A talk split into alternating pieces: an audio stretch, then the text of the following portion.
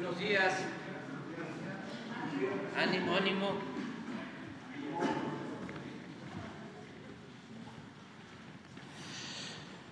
Bueno, pues hoy martes, eh, como lo hacemos cada 15 días, informamos sobre la situación de salud, el avance que llevamos en el programa de IMSS Bienestar y también lo que estamos haciendo en materia de salud en Acapulco.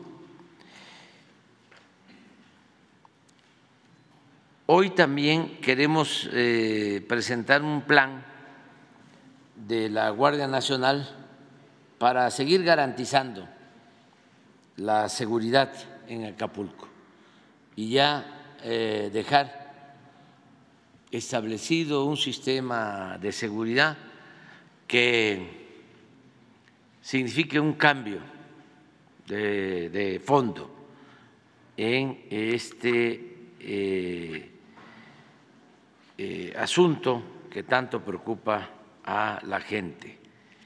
Eso es básicamente, vamos a, a comenzar con Zoé Robledo o con el doctor, ¿cómo se organizaron? Quien sea de ustedes. Con su permiso, señor presidente, muy buenos días a todos y todas ustedes. Eh, como ya señaló el señor presidente en el pulso de la salud, hoy 7 de noviembre, vamos a comunicar las acciones del sector salud frente al huracán Otis y el maestro Zoé Robledo les informará los avances del INS Bienestar en los 23 estados para atender a la población sin seguridad social, pero además el tema de la credencialización para los beneficiarios del INS Bienestar. Eh, con esto ah, podemos empezar. Eh, como les decía, el Plan General de Reconstrucción y Apoyo a la población afectada en Acapulco y Coyuca de Benítez por el huracán Otis. me pasa la primera, por favor. Como ustedes saben, eh, la atención comunitaria es amplia y de las 110 unidades de primer nivel de atención ya se encuentran operando el 80%. 45 unidades médicas móviles de Acapulco, en Acapulco y en Coyuca de Benítez y como ustedes pueden ver, solo en el fin de semana se atendieron 21.065 pacientes. Y aquí eh, señalo las primeras causas de mortalidad, donde destaca las infecciones respiratorias agudas del 25%, la diabetes mellitus 23%, la hipertensión arterial 20% de los casos y le siguen enfermedad diarreica y aguda y traumatismos que eran los que en los primeros días encabezaron esta, este, esta necesidad de consulta. Eh, ha sido muy importante el contar con, traslados de pacientes. En la siguiente se estableció, por lo tanto, el servicio de, en el Hospital General de Renacimiento de hemodiálisis como el, al principio de semana. 96 pacientes permanecen hospitalizados en todo el estado por esta razón, por el, eh, y 478 atenciones de urgencias, consultas de especialidad en la última jornada. 227 camas de hospitalización disponibles hasta ayer y en el Instituto de Cancerología se trabaja para poder habilitar en breve la quimioterapia. Estos 549 pacientes trasladados fueron aéreos y terrestres y como eh, importante señalar que en el sitio donde llegan los traslados se atiende con alimentación y alojamiento a 356 familias de estos pacientes. Eh, no hemos dejado a un lado el control de vectores, de hecho es un seguimiento que se tenía desde hace dos meses. Se han ejecutado estrategias particulares de nebulización espacial y térmica en 589 hectáreas, en donde se estima que viven eh, al menos 53 mil personas. Y en cuanto a la vacunación, en forma sintética, les puedo decir que hasta el fin de semana 3.882 dosis fueron aplicadas tanto para COVID, hepatitis B, tétanos, difteria, influenza, sarampión, entre otras, con brigadas de vacunación tanto estatales como jurisdiccionales. Eh, al igual que en la pandemia, sin la ayuda de las comunidades, sin la ayuda de la población, no se logrará la reestructuración, el levantamiento de Acapulco. Y lo estamos logrando. Y por ello resalto en la segunda parte de esto el primer nivel de atención.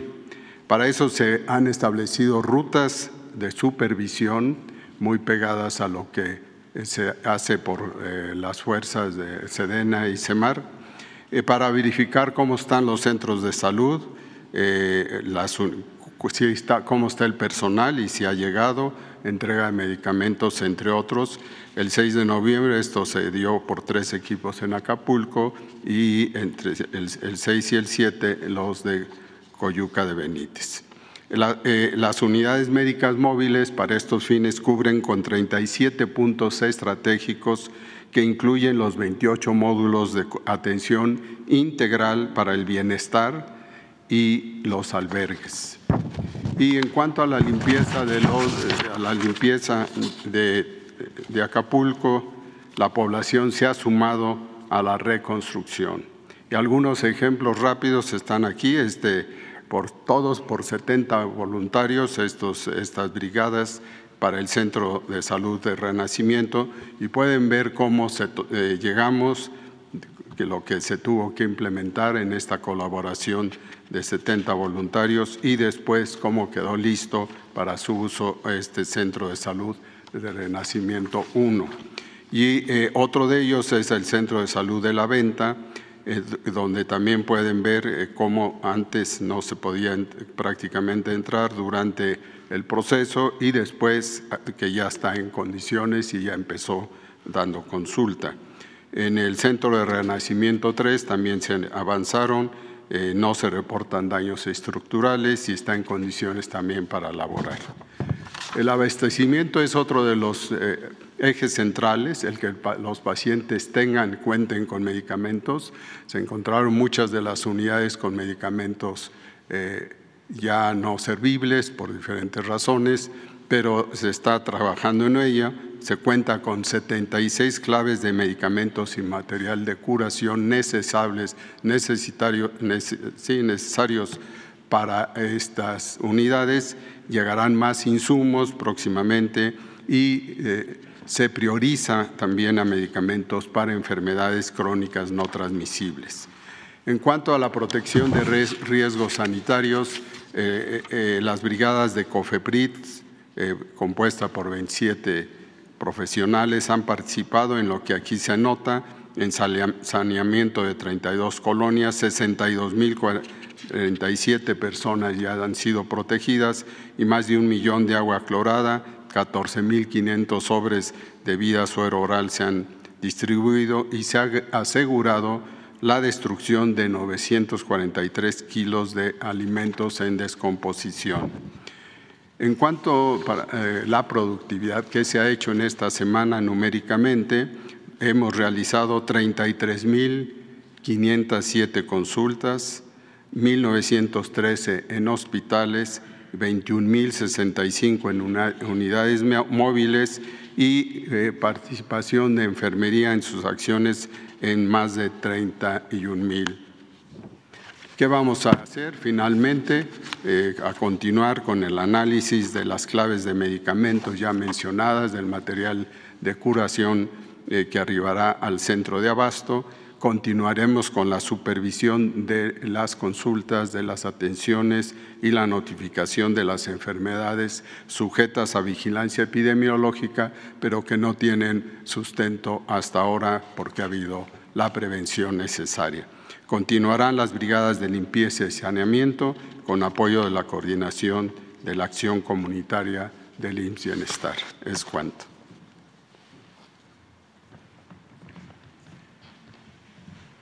Muchas gracias. Con su permiso, señor presidente, muy buenos días a todas y a todos, eh, secretarios y a quienes nos escuchan. Hace una semana informábamos sobre el avance en las diferentes inversiones que se hacen a las unidades de el IMSS Bienestar, las que se están transmitiendo de los estados al IMSS Bienestar, los 714 hospitales y 13.968 centros de salud.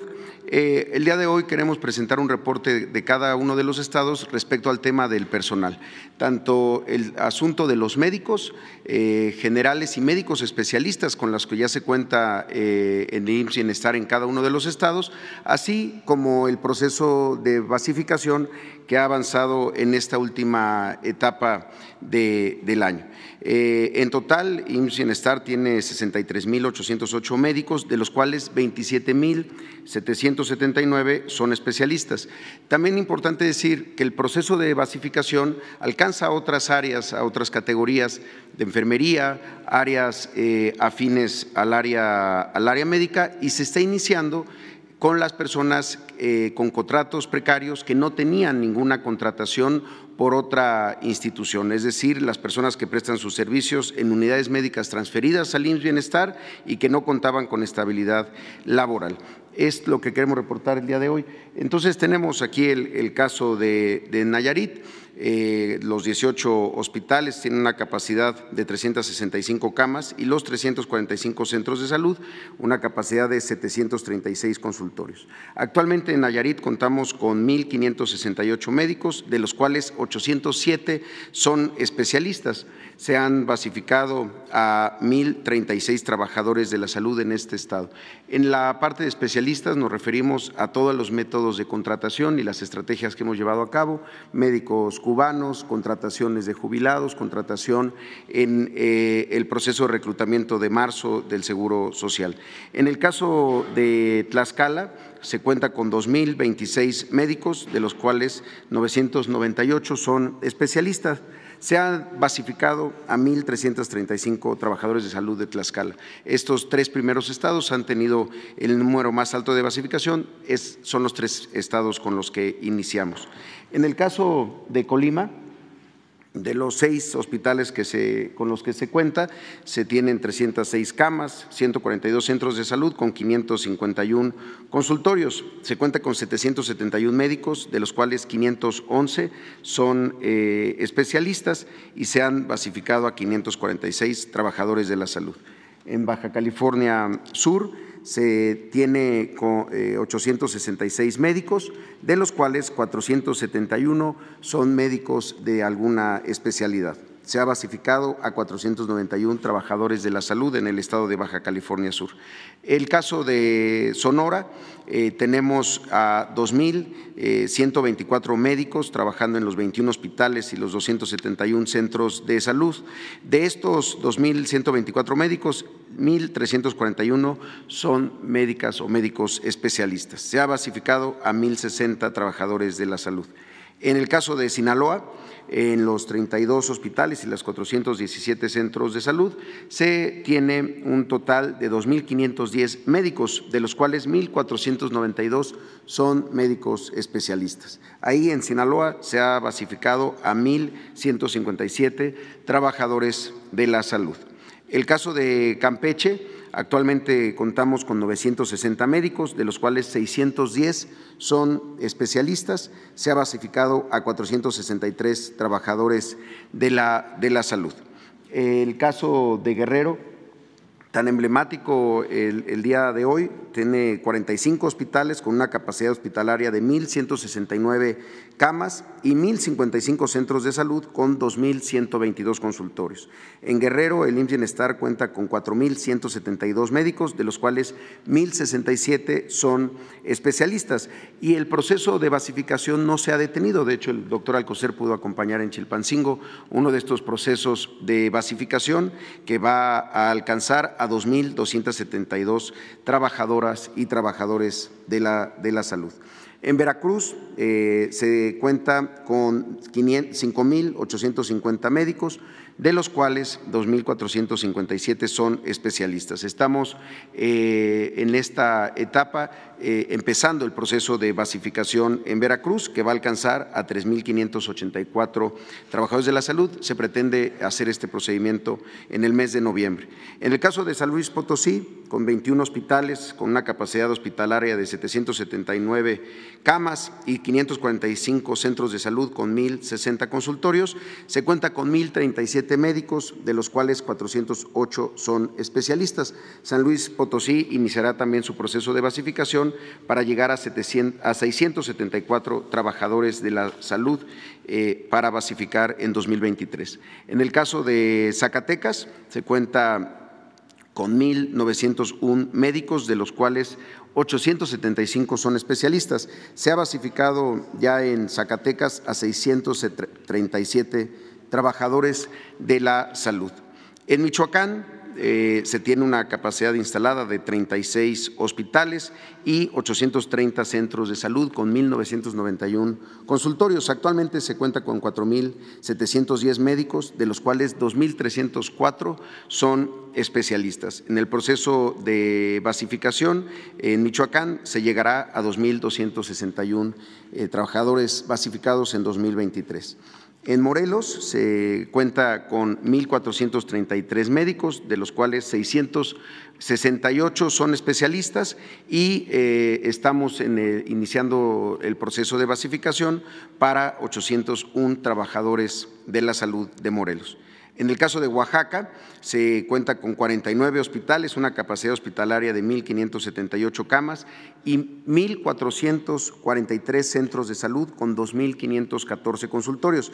Actualmente en Oaxaca se cuenta con 4.081 médicos, de los cuales 1.682 especialistas y hay un cálculo de basificación en Oaxaca para esta etapa que inició en noviembre de 6.225 trabajadores de la salud a basificar.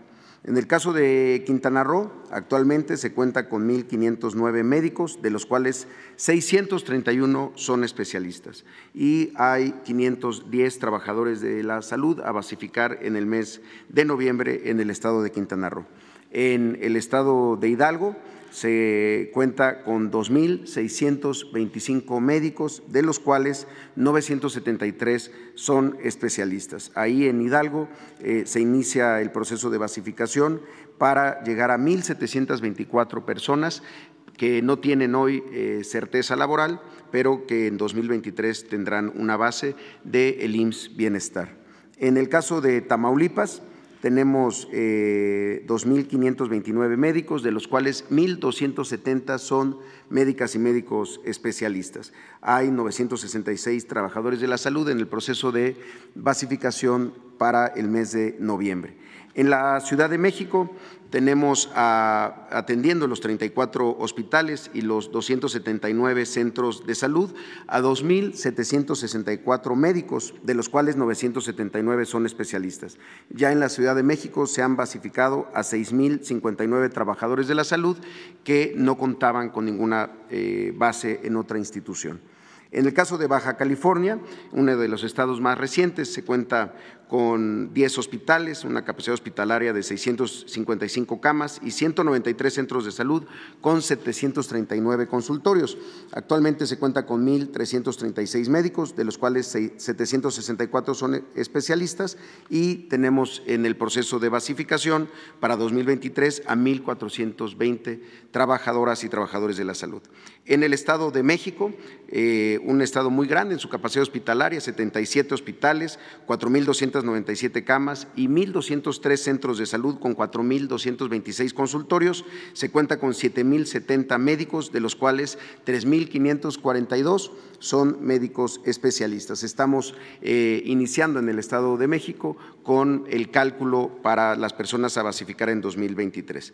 En el caso de Tabasco, se cuenta actualmente con 2.285 médicos, de los cuales 626 son médicos especialistas. Eh, estamos en el proceso de basificación de 430 trabajadores de la salud. En el caso de Chiapas, eh, donde tenemos a 52 hospitales, 1.624 camas y 1.241 centros de salud con 2.061 consultorios. Se cuenta con 4.731 médicos, de los cuales 1.578 son especialistas. Ya ha iniciado el proceso de basificación en Chiapas de 4.789 trabajadores de la salud que no tenían una fuente de financiamiento, es decir, estaban con contratos eventuales eh, precarios. Y el caso de Puebla, eh, con 61 hospitales, una capacidad hospitalaria de 2.311 camas, 1.019 centros de salud que tienen 3.032 consultorios. Actualmente se cuenta con 4.250 médicos, de los cuales 1.725 son especialistas. Y se pretende basificar en Puebla a 2.712 trabajadores de la salud. Ese es en cuanto al proceso de avance en, personal y tenemos el día de hoy, eh, si nos pueden poner la siguiente, el inicio de la credencialización de IMSS eh, Bienestar. Se tiene ya con un diseño de la credencial del IMSS eh, Bienestar, en donde se podrán tener los datos básicos de las personas beneficiarias de eh, la atención médica de esta nueva institución, eh, la CURP, el código postal para poderlo referir a la unidad en donde estará yendo a la persona a sus consultas. Y lo más importante, el establecimiento de los derechos que cubre el IMSS Bienestar, es decir, medicamentos gratuitos, consultas, estudios de laboratorio, intervenciones quirúrgicas también. Y el día de hoy estamos iniciando con este eh, preregistro en cinco estados de la República, Baja California Sur, Colima, Nayarit, Tlaxcala y, Campeche. La eh, idea, si nos pueden poner el tutorial, que es muy rápido, es ingresar a la página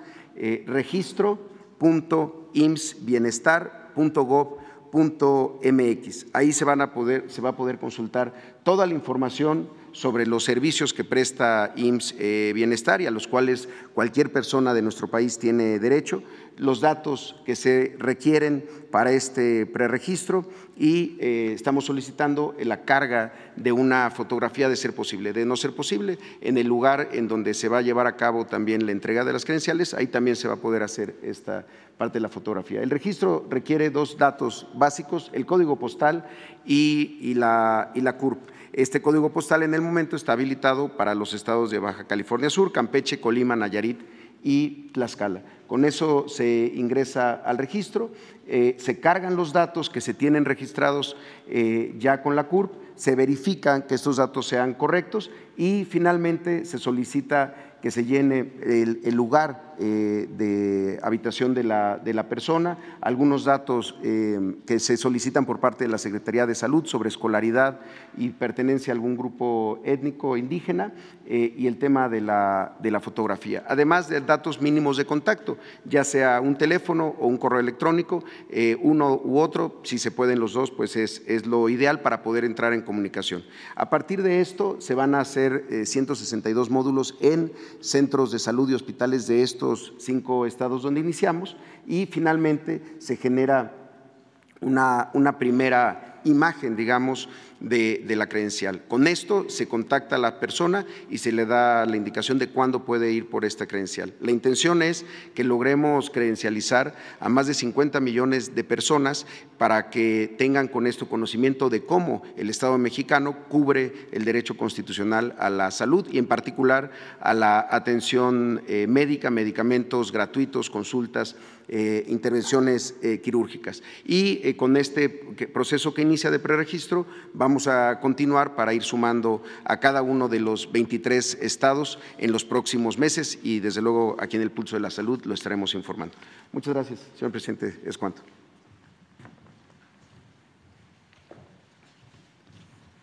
Con su permiso, señor presidente, vamos a, informar sobre el plan de seguridad para Acapulco. Eh, bien, eh, actualmente eh, las Fuerzas Armadas, Ejército, Fuerza Aérea, Armada de México, así como la Guardia Nacional están concentrados en Acapulco y la Guardia con 10.000 elementos pues, realiza las actividades de seguridad. Pero este plan lo que se busca es que de manera permanente esté la Guardia Nacional en el municipio de Acapulco para continuar garantizando esa seguridad, que la paz y la tranquilidad de los ciudadanos pues, se continúe y que puedan la Guardia como responsable de la seguridad eh, pública, pues garantizarla a todos los ciudadanos. Aquí vemos en la lámina eh, recibimos la instrucción del señor presidente de que hiciéramos este plan considerando las colonias con más de, mil eh, viviendas y que se determinara el número de personal que debería de estar ahí eh, en, estas, en estas áreas, 250 elementos por cada área que tuviera, o por cada colonia que tuviera más de mil viviendas. Hicimos el análisis y se eh, ubicaron 234 colonias en Acapulco. De estas 234 colonias, 38 tienen más de mil viviendas. Eh, algunas, el número que he identificado fueron cuatro mil viviendas en algunas de las colonias. Entonces, eh, este número nos eh, lo tomamos de base para que en esas eh, colonias de mayor cantidad de viviendas, a, partir de ahí hiciéramos la delimitación por sectores de responsabilidad para la Guardia Nacional. De tal manera que tenemos 38 sectores para cubrir desde todo el municipio. Eh, aquí vemos en, números, empezamos desde la parte que eh, eh, llega uno de Chilpancingo, ahí traemos la, numeración hacia Punta Diamante y luego posteriormente hacia Pie de la Cuesta. Esa fue la delimitación.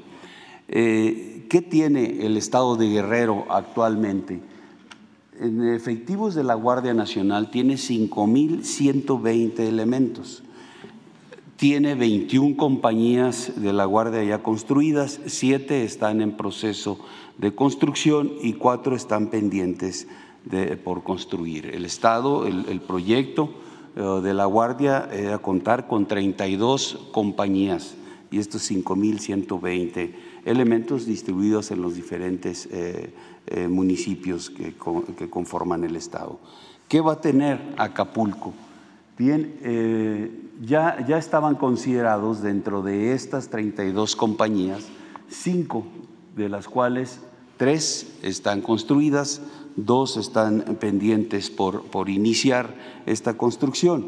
Y tomando en cuenta la delimitación que hicimos de las 38, de los 38 sectores, de las 38 áreas donde hay colonias con más de mil viviendas, Aquí vamos a, establecer eh, instalaciones, 38 instalaciones de eh, dos compañías por instalación, es decir, 250 elementos por cada una de las instalaciones, de tal manera que estas 38 instalaciones tendrán 76 compañías desplegadas como está aquí en el, gráfico, en cada una de estos eh, sectores, en estas colonias.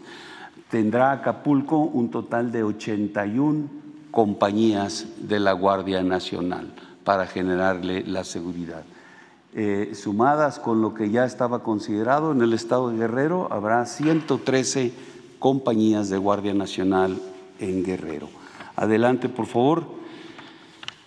Eh, aquí tenemos eh, los efectivos que tiene Acapulco de Guardia Nacional con esas cinco compañías, 360 elementos. Eh, las, compañías que vamos a, aumentar para cubrir los 38 sectores serán 9.500 elementos para un total de 9.860 guardias nacionales que estarán ahí en Acapulco cubriendo los 38 sectores.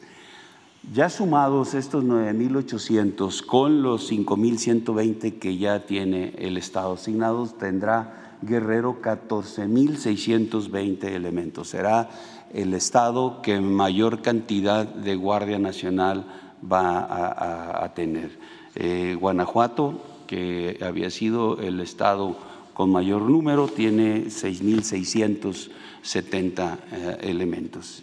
Con esto, con este, con este plan, con el cubrimiento que haremos eh, en estos 38 sectores para abarcar todo Acapulco, eh, se va a buscar estos objetivos. Primero, generar condiciones de seguridad a la población, crear condiciones para la reconstrucción y también colaborar en la reactivación de la economía local y el turismo nacional e internacional y las actividades laborales. De hecho, estos tres objetivos ya se está participando con los 10 mil elementos de la Guardia Nacional que ya se encuentran ahí en Acapulco, están eh, colaborando para alcanzar estos objetivos. Vamos a necesitar 38 predios, 38 predios que, en el que ubicaremos, construiremos eh, esas instalaciones de la, de la Guardia Nacional, eh, aproximadamente de una hectárea. Eh, buscaremos a través de, de, lo que existe de dependencias federales, estatales o municipales que tengan áreas o terrenos donde puedan ser construidas estas instalaciones y también pues, eh, eh, la iniciativa privada eh, nos apoyaremos con ellos a ver si tienen también áreas que podamos emplear y que quieran participar en este gran programa, el, el, plan para, para darle esta seguridad a Acapulco y cambiar completamente este, el ámbito o de seguridad para los ciudadanos ahí en esta área, en este puerto turístico. Este sería eh, el plan. Eh, eh, repito, ya de hecho está aplicándose con estos 10 mil elementos. Lo que vamos a hacer es generar nada más, construir las instalaciones ya permanentes para que se asignen ya al, al, puerto de Acapulco, al municipio de Acapulco, todos estos 9.800 60 elementos para coadyuvar en la seguridad. Es todo. Muchas gracias. Bueno, pues nada más eh, agregar que se sigue trabajando en Acapulco. Eh, ayer ya empezaron a distribuirse enseres eh, en las viviendas Em, se sigue entregando eh, despensas, eh, comida caliente en, comedores de Marina, de Defensa, y eh, el día de hoy se inicia la entrega de los apoyos a adultos mayores del programa de la pensión adultos mayores a personas con discapacidad, las becas, hoy eh, comienza. También ya se están reabriendo centros comerciales, eh, gasolinerías, se está avanzando hacia la normalidad. Mañana tenemos una reunión con empresarios eh, del turismo para avanzar en el programa que tenemos de eh, tener eh, funcionando cuando menos 35 eh, hoteles para marzo o abril del año próximo. vamos a tener esta reunión el día de mañana. La reunión de mañana a las 10 y media aquí, aquí. Y, este, y hoy voy a Acapulco por la tarde, a las cuatro de la tarde, tenemos una reunión para evaluar cómo vamos en el plan que se está llevando a cabo. ¿No va a recorrer No, no, vamos básicamente a la reunión en la base naval de Acapulco.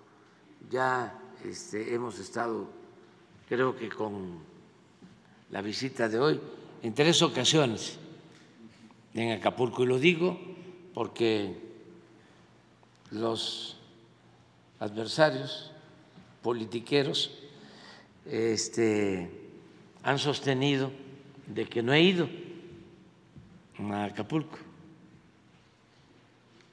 Y fui desde el primer día y recorrí todo y hablé con la gente y me di cuenta de todos los daños y de lo que había que hacerse para este, llevar a cabo el plan de reconstrucción. Y luego regresé y ahora voy de nuevo y estamos avanzando. Lo que sucede ya ni debería de decirlo, pero como no dejan de mentir en los medios de manipulación, periódicos, estaciones de radio, en la televisión, pues eh, tengo que decirle a la gente de que están utilizando este lamentable caso de Acapulco con propósitos politiqueros, los que están en campaña, los que quieren eh, regresar por sus fueros, los corruptos, los de la mafia del poder, los conservadores, que no se cansaron de robar, no tienen llenadera y quieren seguir medrando, lucrando, robando, mientras la mayoría del pueblo de México vive en la pobreza, porque no es que les importe la gente, nunca les ha importado. Son muy individualistas, son muy egoístas y muy corruptos. Y el gobierno era un botín mejor dicho, el presupuesto, que es dinero del pueblo, se quedaba en unas cuantas manos y no solo se robaban el presupuesto del pueblo, se robaban los bienes del pueblo y de la nación. Se dedicaron a saquear, como nunca en la historia de México. Y ahora, como se está llevando a cabo una transformación, y es el pueblo el protagonista principal de esta nueva historia, les molesta mucho y utilizan todos los medios para atacarnos. Afortunadamente ya el pueblo despertó porque este cambio fue acompañado de un proceso de toma de conciencia. Este cambio es el fruto de una revolución de las conciencias.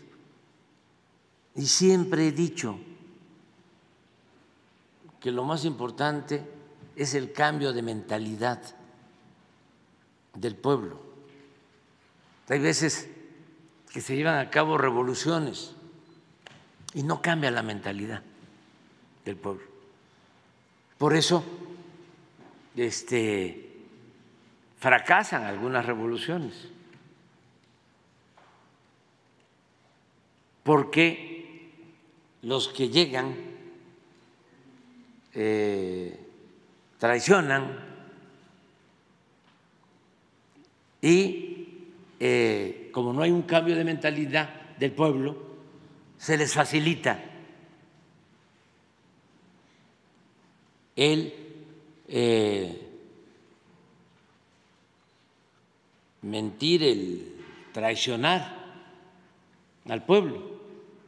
Cuando son millones los que toman conciencia, es muy difícil que los procesos de transformación se fracturen, se derrumben, se vengan abajo. Y eso es lo más importante que ha habido en México. Es un fenómeno mundial. Ya cambió la mentalidad del pueblo. Entonces, aunque eh, griten en Azteca esta noche en Hechos o digan lo que quieran los analistas ¿no? sabiondos de Televisa o los de Loré de Mola, Ciro Gómez Leiva,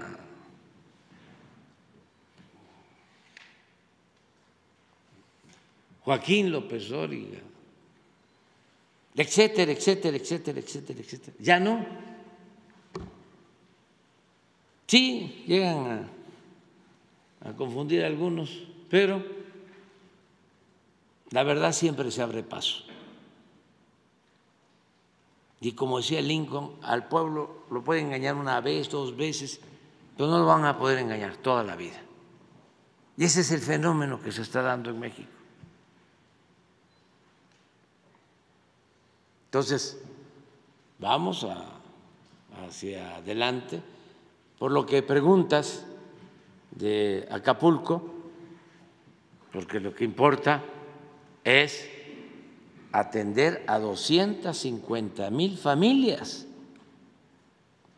Eso es lo más importante, que se quedaron sin vivienda, que hay que ayudarlos para construir sus viviendas no con créditos, sino con dinero de ellos, con dinero del presupuesto que se tiene porque ahora no se permite la corrupción. Siempre he dicho que el principal problema de México era la corrupción y no tengo la menor duda. Y hay que combatir la corrupción no solo por razones de índole moral, sino porque es mucho lo que se libera para el desarrollo. En una circunstancia como esta, no tenemos, afortunadamente, falta de presupuesto. Tenemos el presupuesto suficiente. Se va a invertir en Acapulco como nunca sin deuda, lo que le corresponde a la gente.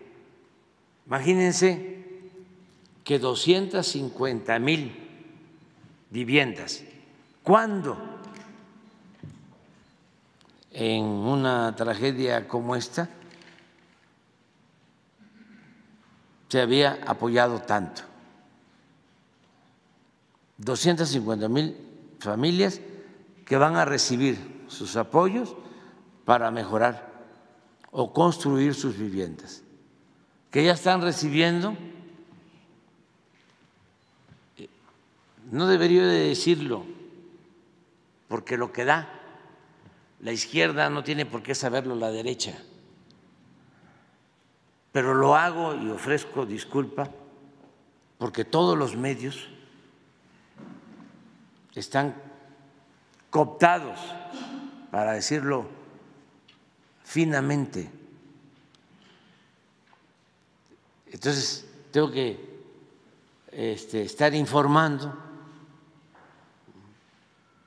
para tratar de contrarrestarlos, porque es muy desigual la campaña. Pongan la radio y se van a dar cuenta vean la televisión, vean, hoy no los he visto, pero me los imagino, los titulares de los periódicos, las primeras planas, una cosa increíble, tiene un nivel de desesperación, de ansiedad y de mucho coraje y algunos odio. A ver, ¿por qué no ponemos donde los este, elementos de la, de la defensa están entregando ya? Vamos a entregar 250 mil paquetes de enseres domésticos,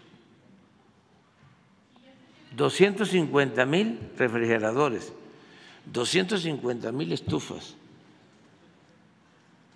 250 mil camas, 250 mil ventiladores. ¿Cómo se le llama en el norte a los ventiladores? Abanicos, sí. Y 250 mil eh, sí, vajillas, vajillas, sí, o baterías, sí. A ver, ¿por qué no pones? Ahí están ya entregando. Y ofrezco disculpa por este, mostrarlo, porque la Biblia dice de que lo que se da con la izquierda no lo debe de saber la derecha.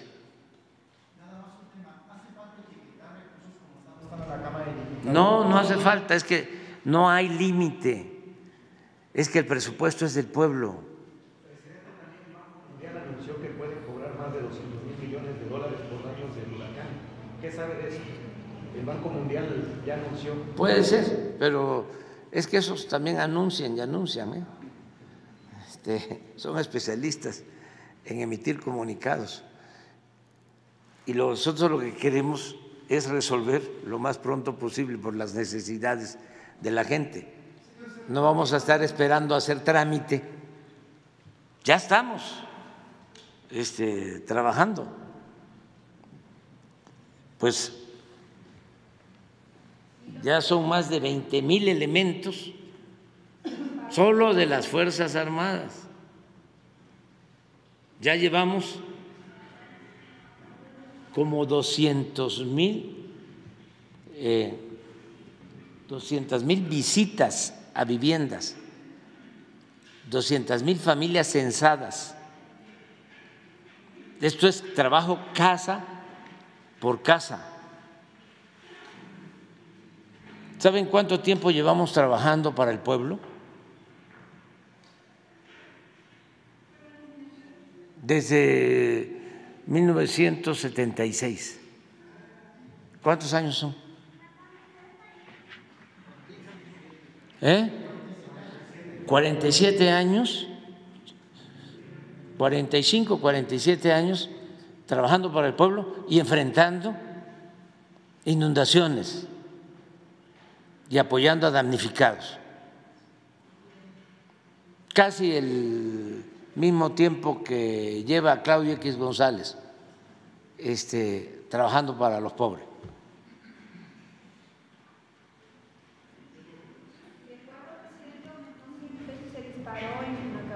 ¿El qué? Están denunciando que los precios se dispararon.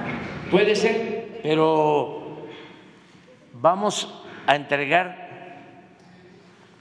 eh, tres millones de canastas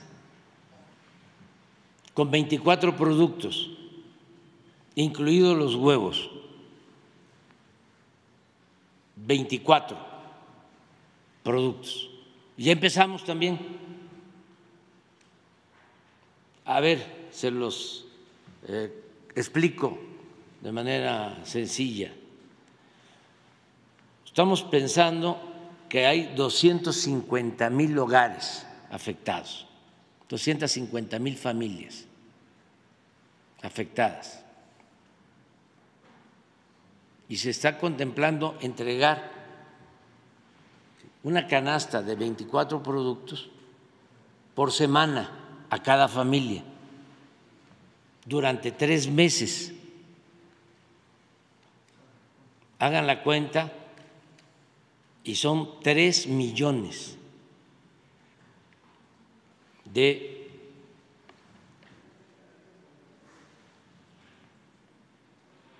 eh, eh, canastas. Solo estos tres millones de canastas van a significar una erogación de 2.500 a 3.000 millones de pesos.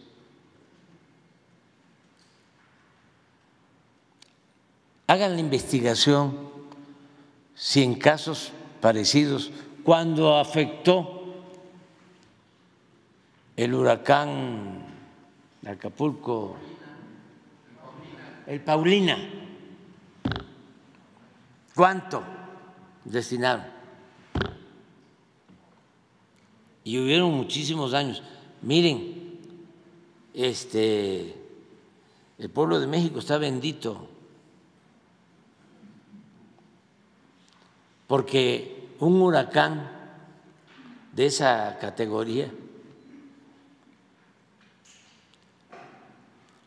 era para causar muchísimo más daño que el que se causó. ¿Qué fue lo que ayudó a pesar de la tragedia? El que fue más viento que lluvia. Si, a diferencia de Paulina, que fue lluvia, aparte de los vientos de más de 300 kilómetros, nos llueve como entonces, entonces hubiésemos padecido de derrumbes y eso hubiese significado muchas, muchas pérdidas de vidas.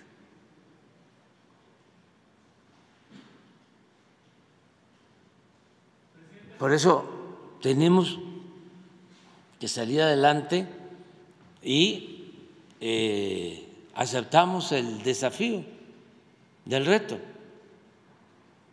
Acabamos de dar a conocer lo de salud.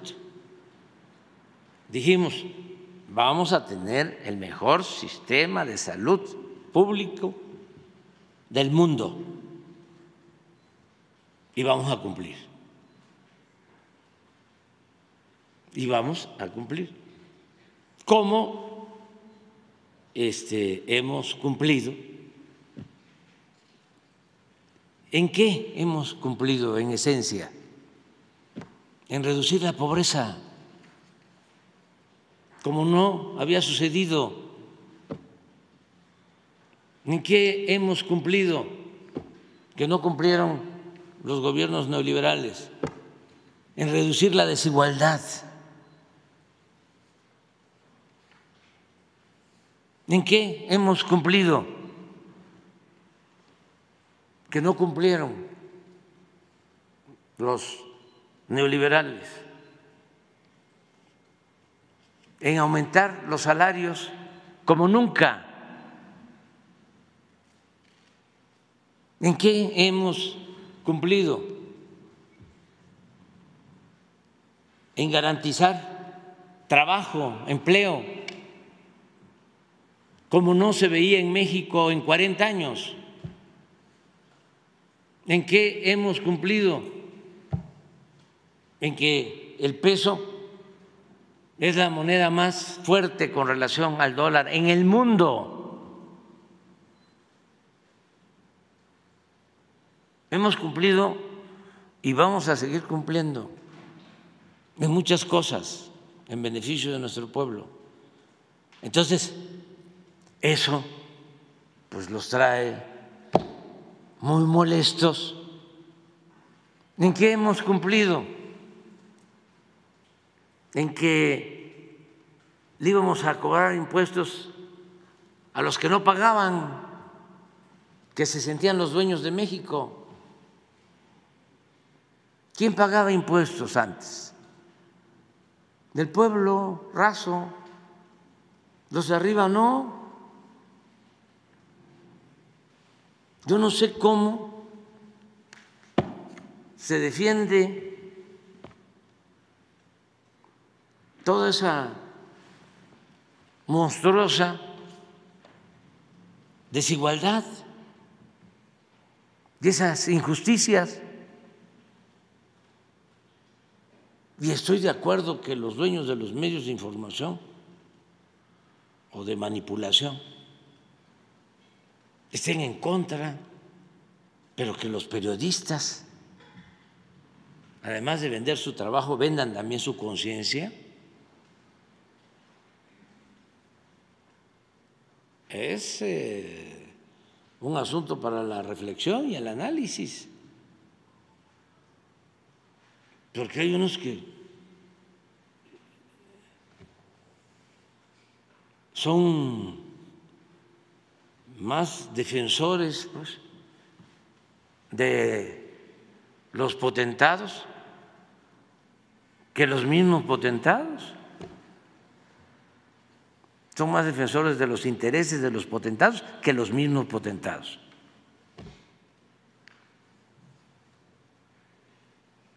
pero tampoco nos vamos a quejar, estamos viviendo tiempos muy interesantes. ¿Cómo era antes la vida? Así, plana. Había un permanente inmovilismo. No se movía nada. Ahora no. Ahora no nos aburrimos, ¿eh? Este, y todo muy bien, bastante bien. Y con libertades también. Nadie es perseguido, nadie es censurado, nadie es reprimido, nadie no es el tiempo de antes. Y así vamos a, continuar. Yo ya también hasta me acostumbré. O sea, si le cambiamos, ya no este, podríamos, ¿no? Ser eh, objetivos y luego cumplir con nuestra misión de seguir haciendo conciencia. Esto tiene que ver con la pedagogía y sobre todo estar pensando en los jóvenes. Veía yo Acapulco ahorita y me acordaba, esto para los jóvenes, ¿no? ¿Por qué no pones el plano de Acapulco? De los negocios de la época de Salinas con Diego Fernández de Ceballos. Eso no lo saben los jóvenes, de cómo se quedaron con los terrenos de Punta de Amante en Acapulco. ¿Han escuchado ustedes algo de eso ahora? No, ya tiene tiempo, eso es que no se sabe. No, pero el plano de, las colonias. Sí, aquí está.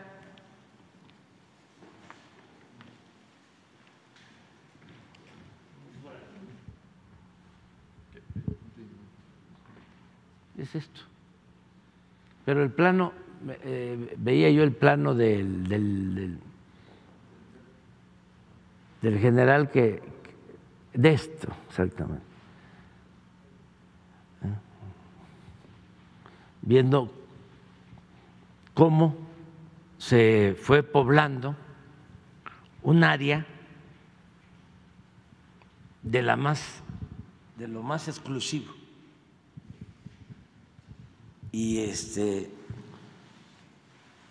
resultó de que en el gobierno de Salinas pero no voy a contar toda la historia, ¿eh? porque este, ustedes seguramente ya lo saben, pero es para los jóvenes. Cuando se estaba dando el acuerdo, el contubernio PRIPAN estaba surgiendo el PRIAN. Repetimos, para la historia de los partidos políticos, en breve. 1919 se creó el Partido Comunista, 1929 el PNR, que es el Partido Nacional Revolucionario, es eh, el origen del PRI. 1938, Partido de la Revolución Mexicana. El PNR se transforma en Partido de la Revolución Mexicana. 1939, en pleno gobierno cardenista, para oponerse a la política popular y patriótica del general Cárdenas, surge el PAN, en contra del ejido, en contra de la expropiación petrolera, en contra de la escuela pública. 1946, el Partido de la Revolución Mexicana se vuelve Partido Revolucionario Institucional, PRI. Y en 1988 surge el PRIAN, nada más que no está este, registrado así, pero en los hechos este, así funciona. Bueno, cuando estaba en el 88 por eh, crearse el PRIAN, fíjense cuánto tiempo tardaron engañando de que eran distintos y poniendo a pelear a la gente abajo, porque no les importaba quién eh, ganaba un municipio, incluso un estado.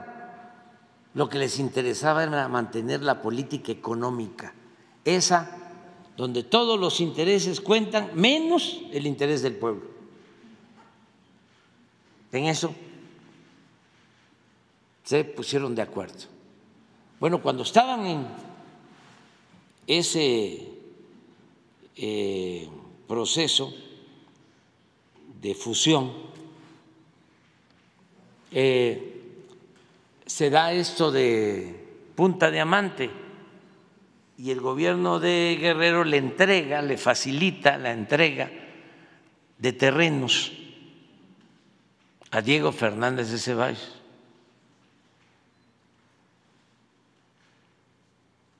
Posteriormente, entre otros favores,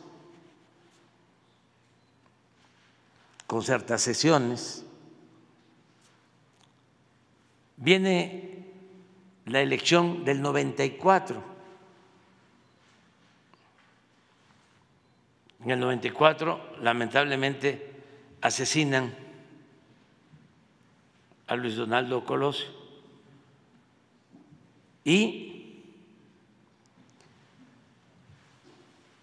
entra de candidato Ernesto Cedillo y es candidato del PAN Diego Fernández de Ceballos. Y por parte de nosotros, el ingeniero Cuauhtémoc Cárdenas. Pero ya Diego ya formaba parte del salinismo como política.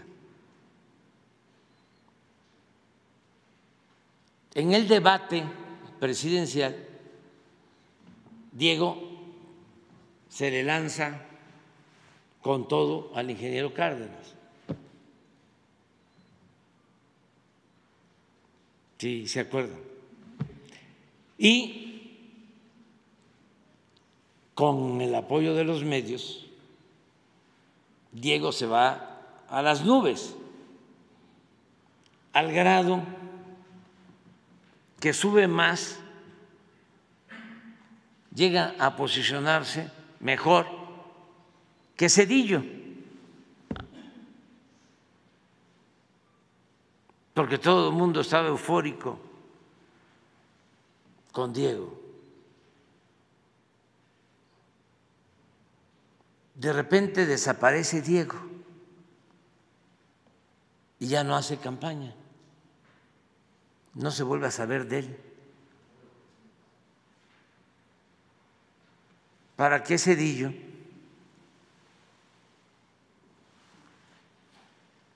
se mejore y el aparato del régimen lo vuelva a situar por encima de todo. Viene la elección, ¿quién gana? Cedillo. ¿Quién es el primero en levantarle la mano a Cedillo? Diego. Bueno, para entonces ya los terrenos de Playa, Playa Diamante ya los habían entregado a Diego. Ese era eh, un tiempo de Acapulco. Pero de eso no no sé, ahora son este, defensores de damnificados, pero es pura hipocresía, pura hipocresía. Nada más que el pueblo se cansa de tanta pinche tranza. Bueno, ya, vámonos.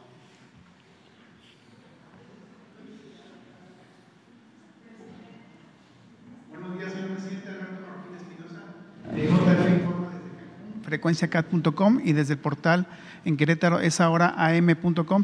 Señor presidente, eh, allá en Cancún eh, hay una preocupación de los ciudadanos eh, con la empresa concesionaria de agua potable de Aguacán, que enfrenta problemas de baja presión y falta de agua, así como abusos en el cobro de suministros. Aquí nos, piden que podría, cómo podría apoyar el gobierno federal pues para tratar de solventar o apoyar al gobierno del estado o los municipios para poder eh, dirimir este contrato que, o esta concesión hacia Aguacán, porque realmente es, ya es algo muy, muy constante que está ocurriendo allá. ¿Cómo, eh, ¿Qué nos podría decir al respecto, señor presidente? Pues está incluido en los eh, 20 puntos que se propusieron. Está la propuesta lo del agua y el drenaje y está este, atendiéndolo el arquitecto Román Meyer. Porque es Cancún, Playa del Carmen, Isla Mujeres y Puerto Morelos son los, Pero tú, tú, hablabas de Acapulco, ¿no? No, de, no, de Cancún. Ah. De Cancún. Ah. De Quintana Roo. Ah, bien, sí. Sí, sí, sí. Sí, no, pues son de las concesiones que entregaron, sí. Eh, siempre que vamos para allá hay esa demanda de que no están cumpliendo con eh, el contrato que tienen y que dan muy mal servicio y este, que cobran mucho por el agua. Eso lo tiene que ver la gobernadora Sí, incluso la Profeco también eh, tiene que ver parte de eso, porque hay muchas denuncias por parte de los usuarios por la mala calidad del agua, que es donde podría intervenir la Profeco para verificar la calidad del agua.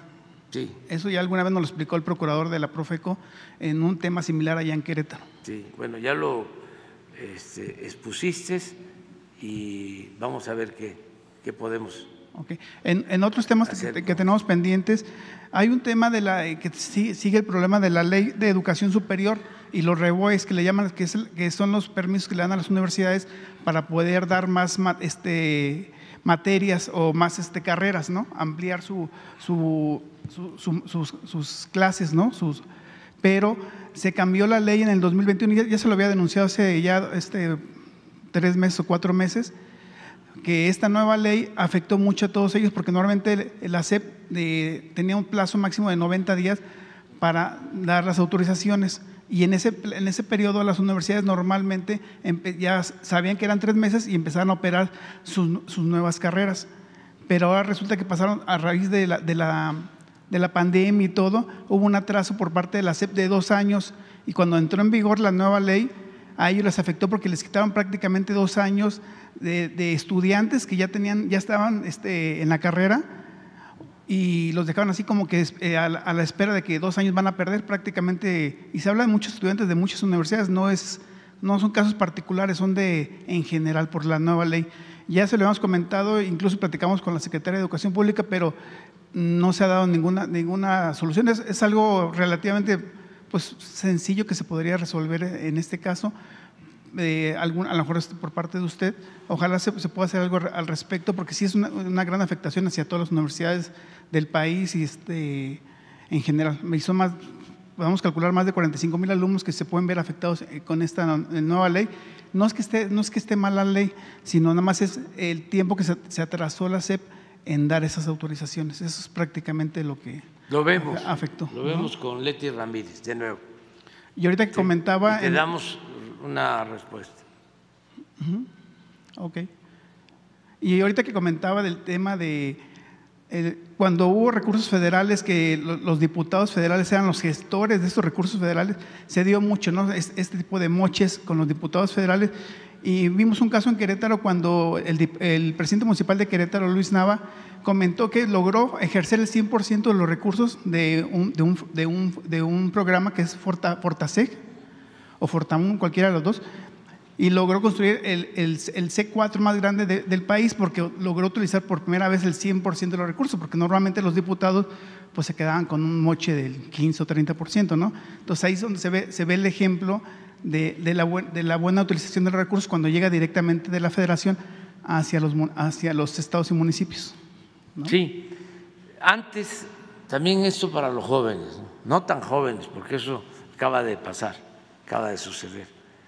Este, para que aprobaran el presupuesto, los diputados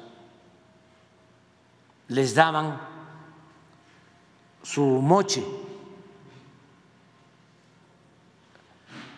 ¿Cómo era eh, esa entrega de recursos a través de un oficio de autorización de Hacienda para que cada diputado pudiera disponer de un presupuesto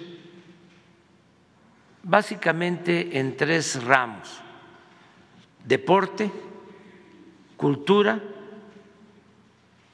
y calles y banquetas. Entonces, le entregaban el oficio por 10, 15, 20 millones de pesos. Y ese diputado iba con un presidente municipal, incluso con un delegado, ahora son alcaldes de la Ciudad de México, y le decía, tengo esto, para que lo uses. Y había presidentes municipales y gobernadores que reunían 20, 30, 40 oficios, porque llegaban al acuerdo con los legisladores, aunque eh, no se tratara de sus distritos, un diputado de Chiapas podía sí, entregar su oficio de autorización para ejercer un presupuesto a el gobierno municipal de Tijuana y era válido. ¿Qué eh, recibía el diputado? pues un mochi. Si eran eh, 10 millones, un millón. Si eran 20 millones, dos millones. Si no, habían otros ya más especializados que decían, no me des los 10 eh, o 20 millones. Eh, nada más, yo te voy a recomendar la empresa que va a hacer la obra. Y eh, ya recomendaba la empresa y esa empresa era pues la que le entregaba a él el moche, el recurso. Eso era lo que se acostumbraba. Era secretario de Hacienda, entre otros, Carstens, que yo siempre este, he dicho que era un mago, porque eh, de esa forma, como les estoy explicando, sacaba el presupuesto anual por unanimidad. Ayer se votó el presupuesto para el año próximo. ¿Cuántos votos fueron? 262 contra 220, ¿no? ¿Eh? Contra 216. Pero imagínense que con Carstens, tres años consecutivos, todos a favor, ni un voto en contra, ni una abstención. Claro, el presupuesto se lo repartían entre los mismos funcionarios, ya sea del Poder Judicial, del Poder Legislativo o del Ejecutivo. El presupuesto no le llegaba al pueblo. El presupuesto, que es dinero del pueblo, no llegaba al pueblo. Al pueblo le entregaban migajas cuando necesitaban los votos, pollos, patos, chivos, borregos puercos, cochinos, marranos. Solo entonces volteaban a ver a la gente. Eso es lo que los tiene molestos. Entonces, ¿cómo? Este, si no nos toca nada a nosotros, y eh, lo que tú dices, lo de los fondos a los municipios, lo mismo. Si el presidente municipal es honrado, los fondos los utilizan bien para servicios públicos, para introducir drenaje, para el abasto del agua, para pavimentar las calles, para el alumbrado público, sino una remodelación de la plaza, ¿sí? Porque destruyen y vuelven a construir. Es como lo de cuando los moches para las calles y las banquetas, estaban bien las banquetas y las destruían y las volvían a construir, porque necesitaban justificar la corrupción. Esto que pasa en las plazas de los pueblos, cada presidente municipal que llega, antes, quién sabe cómo esté ahora, porque este, lo que hacen es que eh, destruyen la plaza y la vuelven a hacer de nuevo es lo único. Y todo lo demás son sueldos elevadísimos. El caso de Acapulco, les comentaba yo, de que se inscribían más candidatos para ser regidores que para ser presidentes municipales. Y me extrañaba mucho en aquel entonces porque resulta que el regidor ganaba lo mismo o más que el presidente, 150 hasta 200 mil pesos mensuales. Además, recibía un presupuesto especial para distribuir materiales de construcción y cada vez que tenía que firmar para autorizar la cuenta pública, otro moche. Eso este, eh, es lo que prevalecía y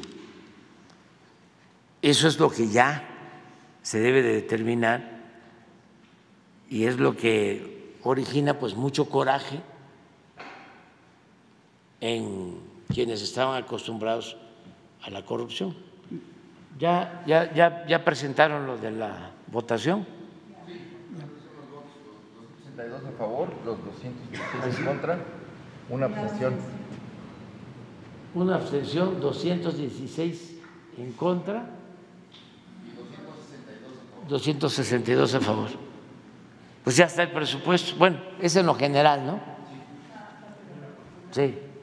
Pero ya es el último presupuesto que me toca este, presentar y es un presupuesto que nos permite terminar todas las obras, eh, aumentar los apoyos al pueblo, sobre todo a los pobres, va a aumentar la pensión a los adultos mayores a seis mil pesos bimestrales tres mil mensual. Eh, era hasta diciembre va a ser cuatro mil ochocientos y ya a partir de enero seis mil. Y aumento en becas, aumento en eh, pensiones para discapacidad, aumento en salud en educación, en seguridad, va creciendo el apoyo al pueblo. También existían consultorías, presidente, que bajaban recursos de ISR y 2% sobre nómina para universidades y municipios. Se, daba mucho también ese, no sé si todavía exista o por ahí existe alguna bolsa. No, es que todo eso era un tinglado, eh, un andamiaje para eh, obtener presupuesto. Había unos eh, gestores que decían, me acuerdo, eh, yo te ayudo, le decían a las autoridades, a bajar presupuesto, usaban la palabra esa, a bajar presupuesto. Y en ese tianguis, cuando repartían cuando se repartían ellos el presupuesto, de cada estado, en la Cámara de Diputados, llevaban este, pues un tianguis de comida para los diputados.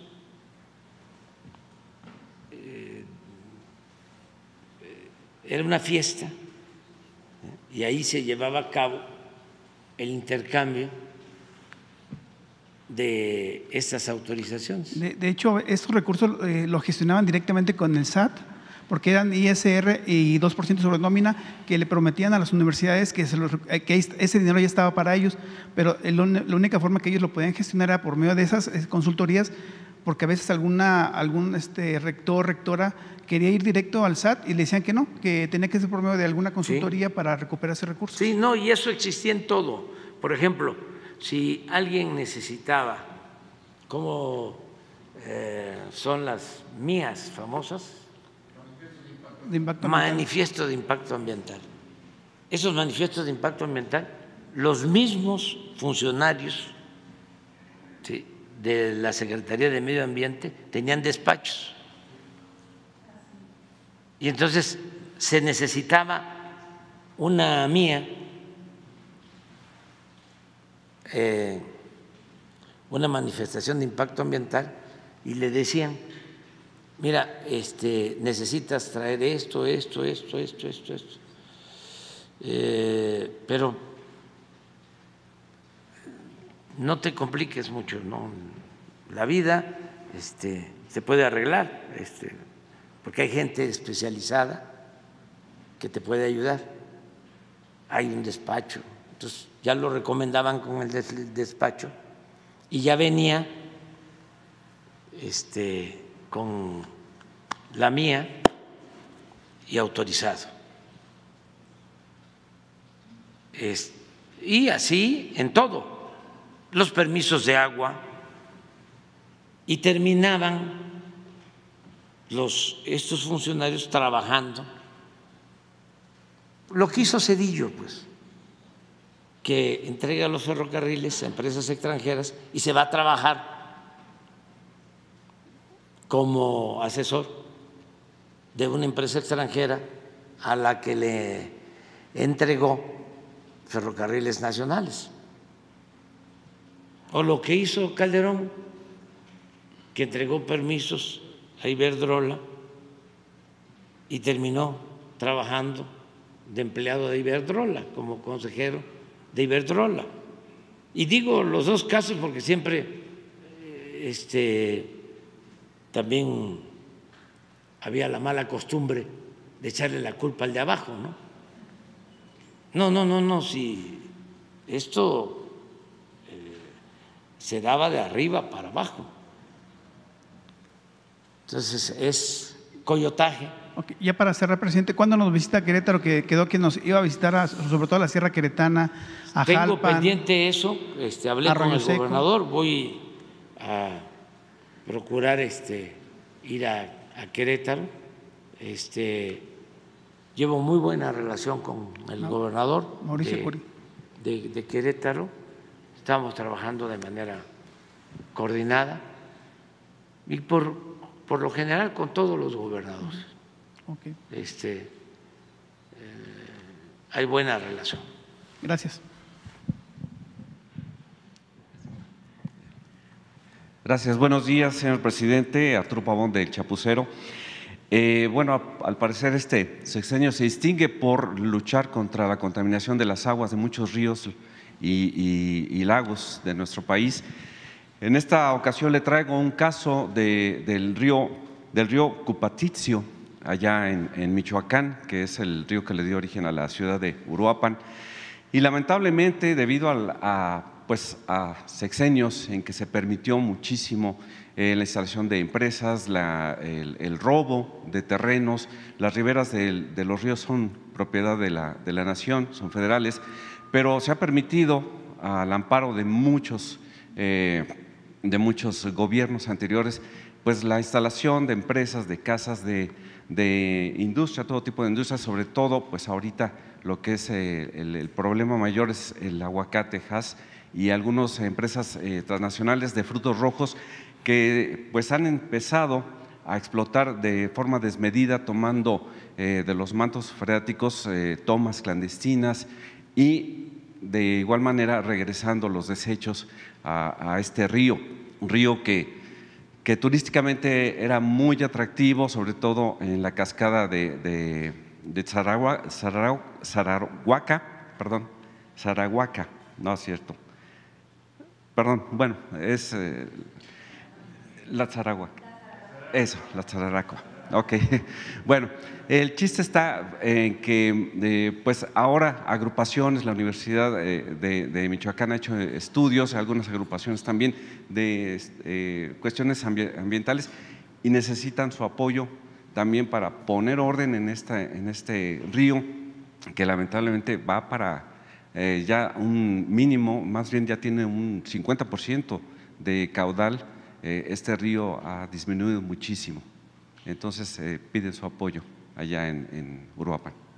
Sí, este, se lo encargamos a María Luisa Albores para que nos presente. Seguramente ellos ya tienen un avance de esto, ya deben de tener estudios preliminares o informes y vemos qué se hace, ¿no? Sí, gracias, presidente. También con el gobernador. Gracias. Eh, como segunda pregunta o planteamiento, eh, hay un actor promedio que se hizo muy rico y que quiso contender allá en, eh, Quintana Roo por la gubernatura, Palazuelos, un tal Palazuelos, ¿no? Y bueno, fue bajado porque se quedó al descubierto su pasado un poquito complicado y muy turbio, efectivamente, y fue bajado de MC, no lo quisieron ahí entonces para que fuera eh, o contendiera para la gubernatura. Ahora lo vuelven a recibir para contender para una senaduría. Este tipo de chapulineo, bueno, pues ha sido general en, en nuestro país, en nuestra política. ¿Qué opina usted de esta situación? Pues no opino, porque este, hab- hablamos y la verdad estoy convencido de que la gente está muy consciente. Si acaso lo que tenemos que procurar es informar más, que se haga realidad el derecho a la información, porque hay muchas cosas que la gente desconoce y que los medios ocultan. Muchísimas cosas. Entonces, ahora que hablamos de Playa Punta Diamante, ¿ustedes creen que la mayoría de la gente sabe? El 90% de los mexicanos que nos está escuchando, no los que nos están escuchando, el 90% de todos los mexicanos, y de los que nos están escuchando lo mismo o nos están viendo. A lo mejor mm, un 20% sabe, pero no tiene eh, muy claro qué fue lo que pasó. Así controlaban. Eh, entonces, si se da información, si la vida pública se hace cada vez más pública, no le hace que se caigan en excesos, pero que se informe. Ya con eso la gente sabe quién es quién. El problema es que de repente surge una eh, estrella y eh, no se sabe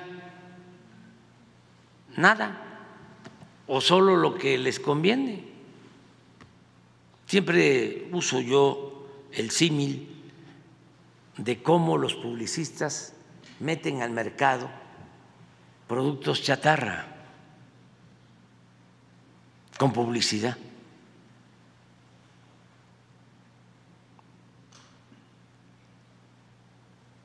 Hacen lo mismo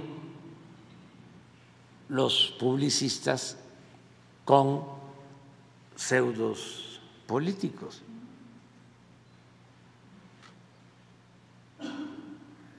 Eso se puso de moda en los últimos tiempos. Pero ya la gente está muy despierta. Si acaso es, y es una recomendación para quienes ayudan mucho en las redes sociales, de dar más información, informar, informar, informar, informar. no orientar, no concientizar, solo informar.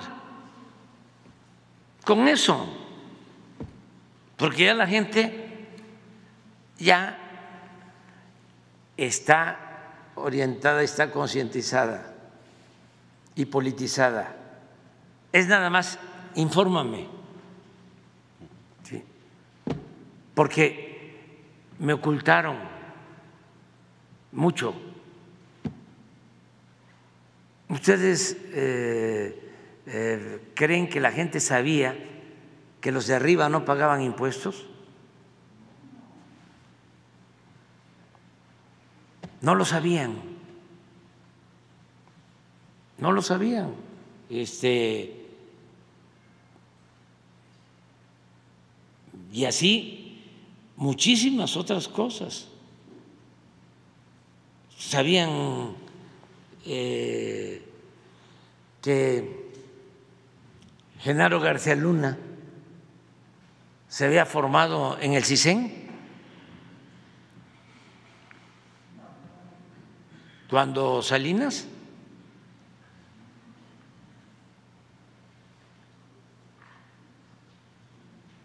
no. Sabían eh, los mexicanos que habían comprado un avión presidencial de 6, 7 mil millones de pesos, que el avión tenía salas de juntas y recámara.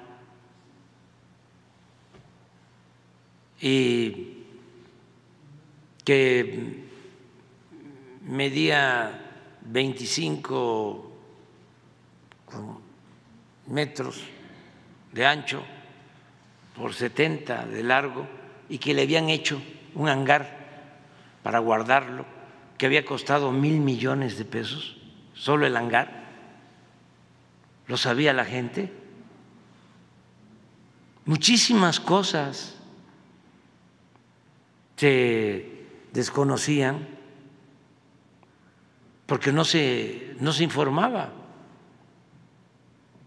Entonces ahora es distinto, pero pues nada más es las redes, la mañanera, algunos medios, muy pocos, se cuentan con los dedos de una mano, todo lo, lo demás este, se ocultaba. Entonces, es informar. A ver, eh, ¿qué, ¿qué, sabes?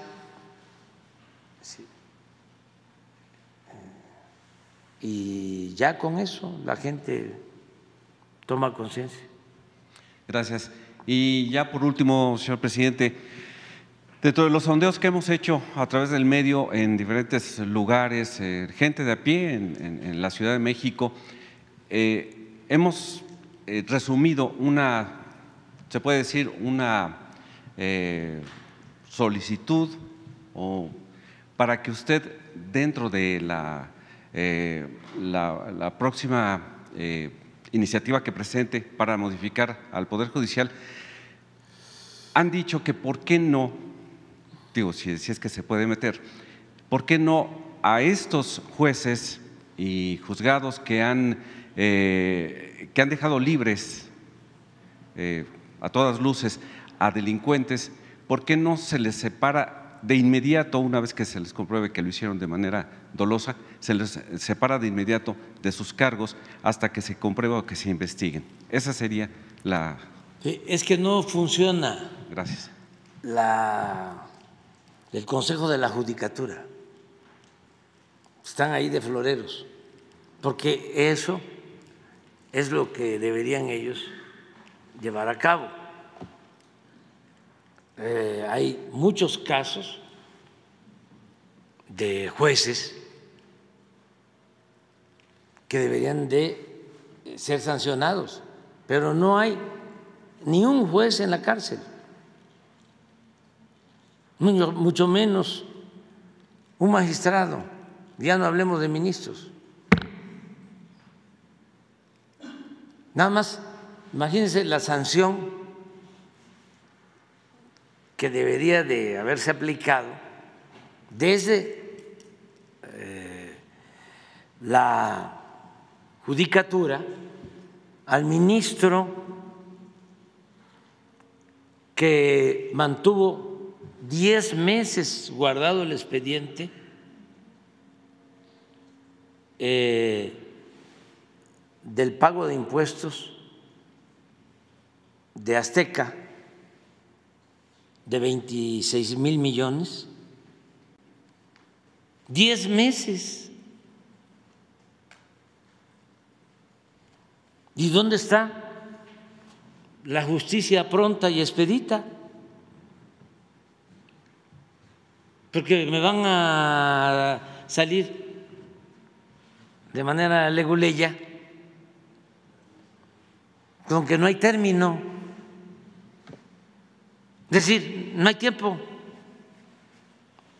Ellos pueden llevarse el tiempo que quieran. Que por cierto, después de diez meses se votó el asunto, se regresa al juzgado, se regresa al juzgado y no son cuatro juzgados. Y no vaya a suceder que se lleven otros diez meses, porque ya tienen que resolver, en un sentido o en otro.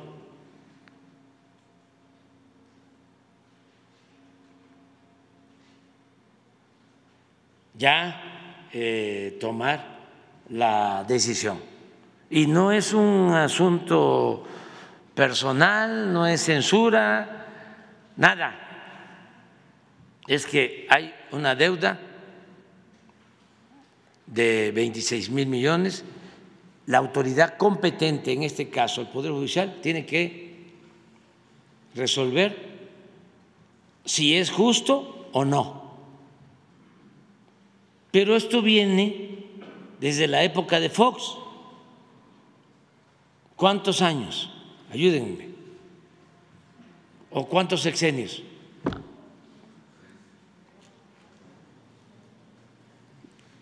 Ya con el de nosotros cuatro, ¿no?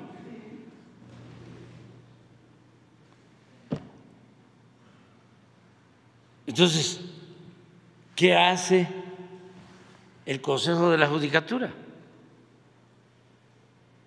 ¿Para qué están ahí? Y no quise tratar el caso del juez, por lo mismo, quise tratar el caso del ministro, de los de arriba, porque son los que dan el mal ejemplo.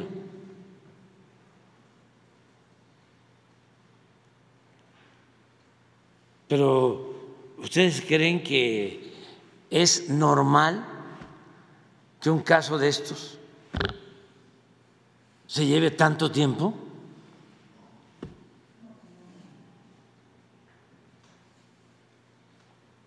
Y que conste, no es un asunto personal para nada, nada más que tienen que resolver los ministros y ya es definitivo. Sería, como ellos mismos dicen, cosa juzgada. Y no voy a quitar el dedo del renglón, voy a estar recordando. Ahí me van a ayudar ustedes a que llevemos la cuenta. ¿Cuánto tiempo sin resolver? Porque estamos hablando de 26 mil millones de pesos. Entonces, eh, si la empresa tiene razón, que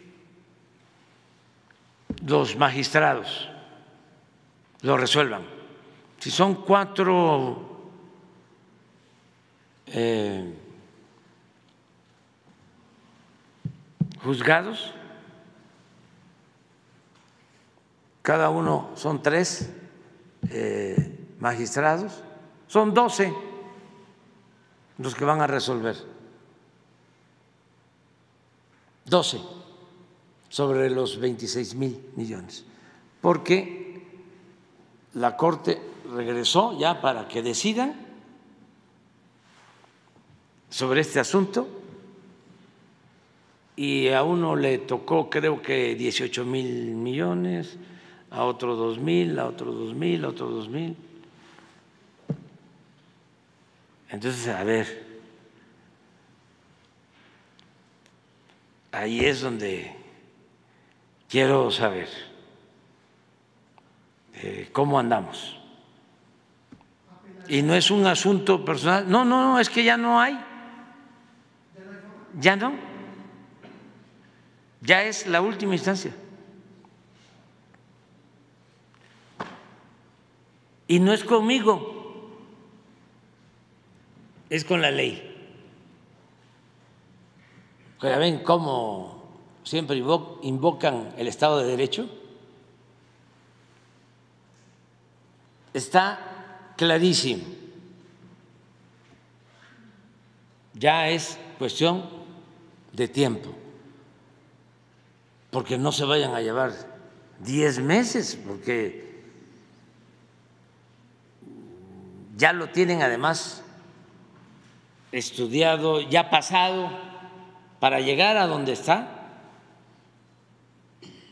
Durante tantos años ya pasó por muchísimas instancias y ya no se puede de manera descarada aplicar tácticas dilatorias. Lo que hizo el ministro de agarrar el expediente y guardarlo.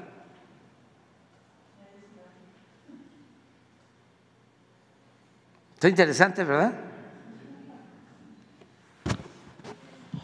No nos aburrimos. Buenos días, señor presidente, secretarios, maestro Robledo, comandante. Buenos días a todas y a todos.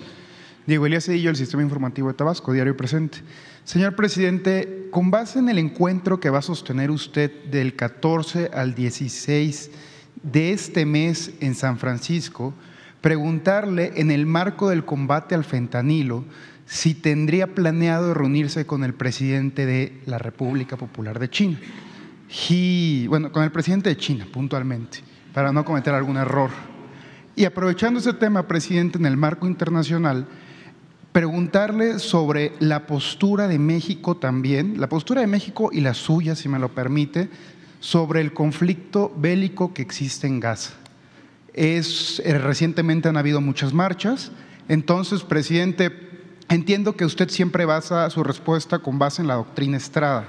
Sin embargo, en su momento, cuando se dio este conflicto bélico nuevamente entre Rusia y Ucrania, usted propuso eh, que hubiera un consejo, que hubiera una, una mediación con tres personas puntualmente, con el Papa Francisco, con el secretario general de la ONU y con el presidente de la India. Presidente, entonces preguntarle, ¿estaría usted de acuerdo en que el gobierno de México haga una propuesta para la paz en Gaza y también al cese al fuego bilateral? Gracias.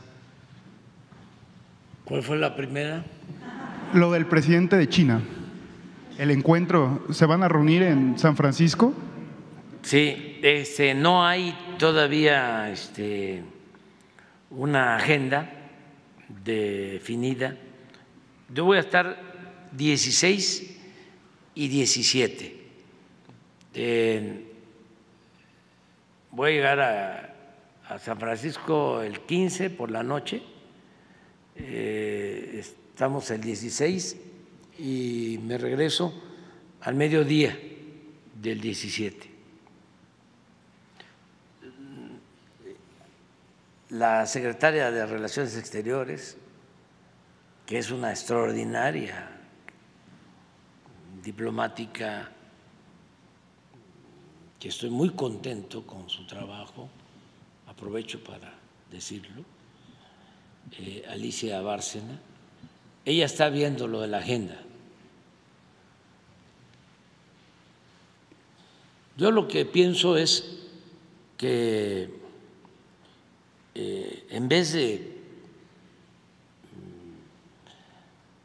mm, regresar a la Guerra Fría,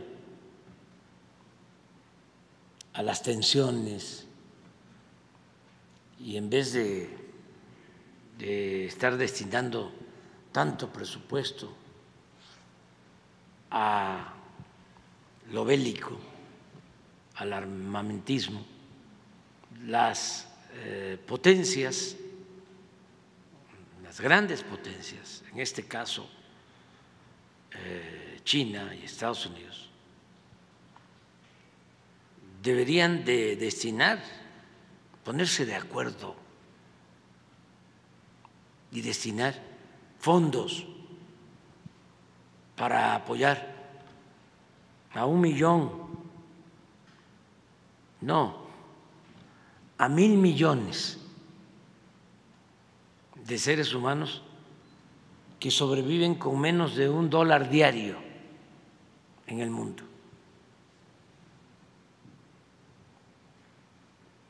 Eso es lo que deberían de hacer,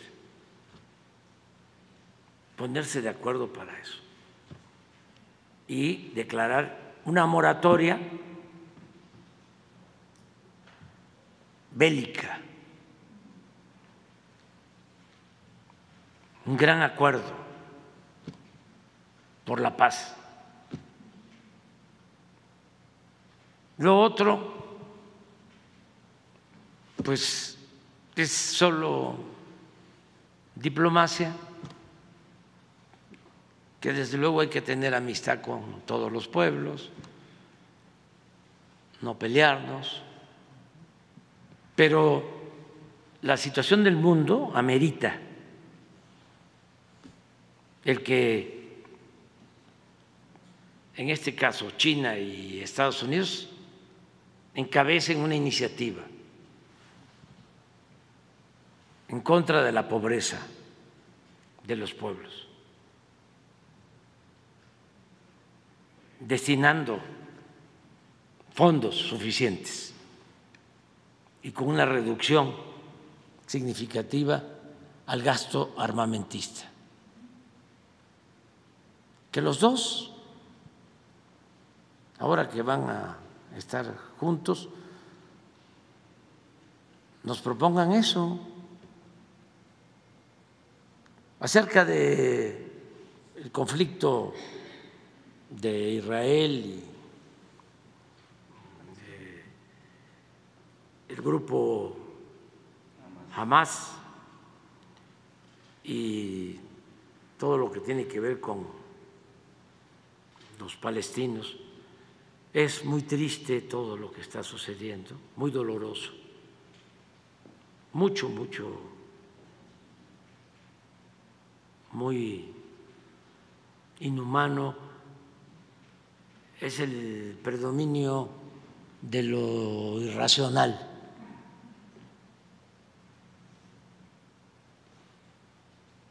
y desde luego que yo estoy por la paz y porque cese el fuego.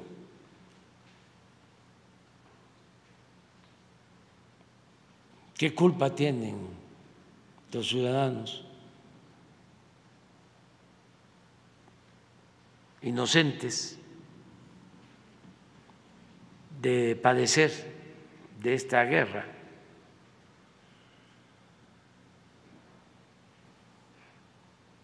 Una cosa son los gobiernos o los líderes de los movimientos y otra cosa son los pueblos.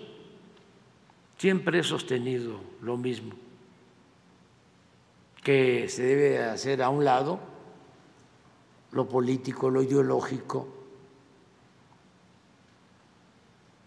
y se debe de pensar en la gente. Y eso es lo que considero debe hacerse en el caso de esta lamentable guerra o como se le quiera llamar, pero van más de diez mil muertos,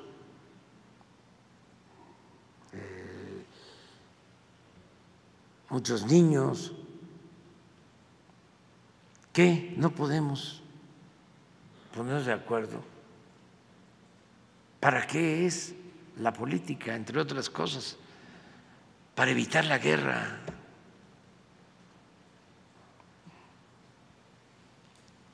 Al principio, que me pedían que yo tomara partido, dije, neutralidad, nosotros no nos metemos en eso, nosotros queremos la paz. No se entendió, porque si nosotros condenábamos de inmediato, este, se estaba tomando una postura, sabíamos que iba a venir una represalia, como lamentablemente eh, sucedió. Y por eso dijimos, como país no participamos, optamos por el apego a los principios constitucionales de solución pacífica en las controversias. Y esa es nuestra postura. Creo que eh, se tardó la ONU,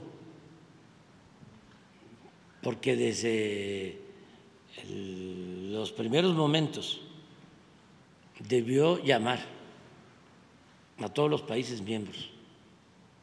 Lo propuse aquí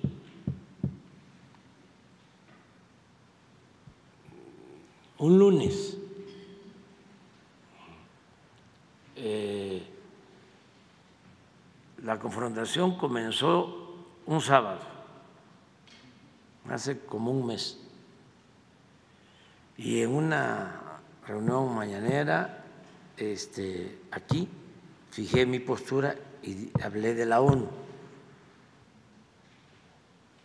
pero no eh, dimensionaron lo que podía pasar y empezaron con las condenas y las condenas y las condenas, cuando eh, se tenía que haber eh, buscado el acuerdo desde el principio.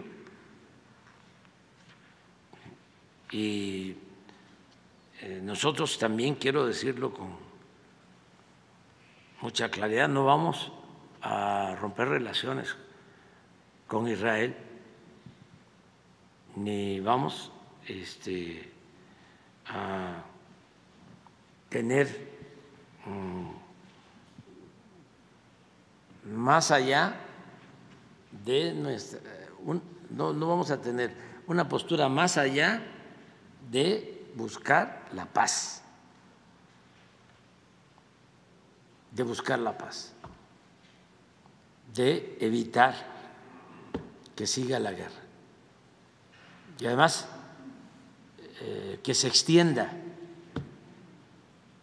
porque es muy eh, riesgoso, muy doloroso lo que está sucediendo y produce hasta impotencia. Ojalá y eh, Naciones Unidas eh, haga algo, eh, Estados Unidos,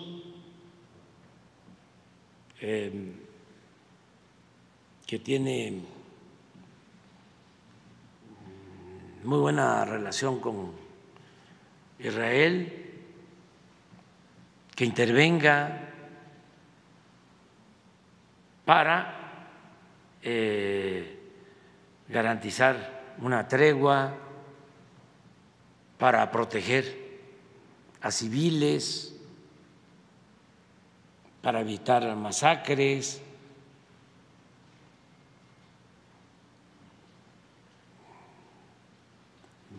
Pero todos eh, deberíamos de ayudar a que se dé la paz sin eh, confrontarnos, porque entonces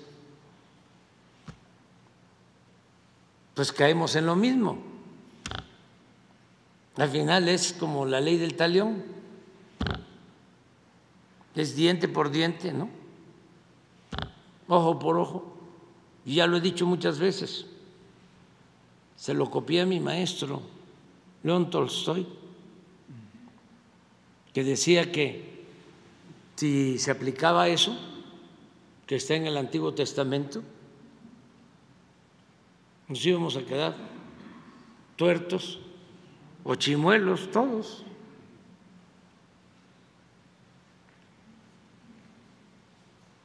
Eso no. Vamos a hacer todo lo posible para conseguir la paz. Esa es mi, mi postura. Gracias, señor presidente. Eh, si me permite, quiero retomar una frase que hace mucho tiempo me comentó un paisano suyo, paisano nuestro, don Enrique González Pedrero. Él refería que México, son muchos Méxicos, son una amalgama, un mosaico multicultural. En este tenor, presidente, uno de, esos, eh, de esas piezas elementales de rompecabezas es la máxima casa de estudios que es la UNAM. Estamos a horas de conocer quién va a ocupar eh, la rectoría de la UNAM, dado pues, la decisión de la Junta de Gobierno. Tengo entendido que tienen como fecha límite hasta el 16 para dar a conocer pues, el nombre de la persona que sucedería a Enrique Graue. Eh, hace ocho y cuatro años a esta fecha ya se tenía conocimiento de quién eh, ocuparía la rectoría. En, su momento fue una elección y en su momento una reelección. Bajo esta premisa, señor presidente, preguntarle ¿Qué mensaje le daría a quien ocupe ese lugar en la máxima casa de estudios? Y también, entiendo que usted respeta mucho la autonomía de la UNAM, pero si estaría dispuesto el presidente de la República a sostener un encuentro con el nuevo rector de la UNAM en el marco del diálogo institucional. Gracias, presidente. Pues eh, la verdad no, no, no conocía yo los tiempos, no sé cuándo van a resolver Jesús, ¿cuándo resuelven lo de la UNAM? En estos días este, tiene que ser esta semana. ¿Es como lo mencionas tú, el 16? ¿El límite? Pues ojalá y este, resuelvan bien, eso es lo que yo deseo. Nosotros no intervenimos, somos respetuosos de la autonomía y también eh, ojalá y eh, se consolide la UNAM, nuestra alma mater. Deseamos eso, de todo corazón. Es una gran universidad eh, y merece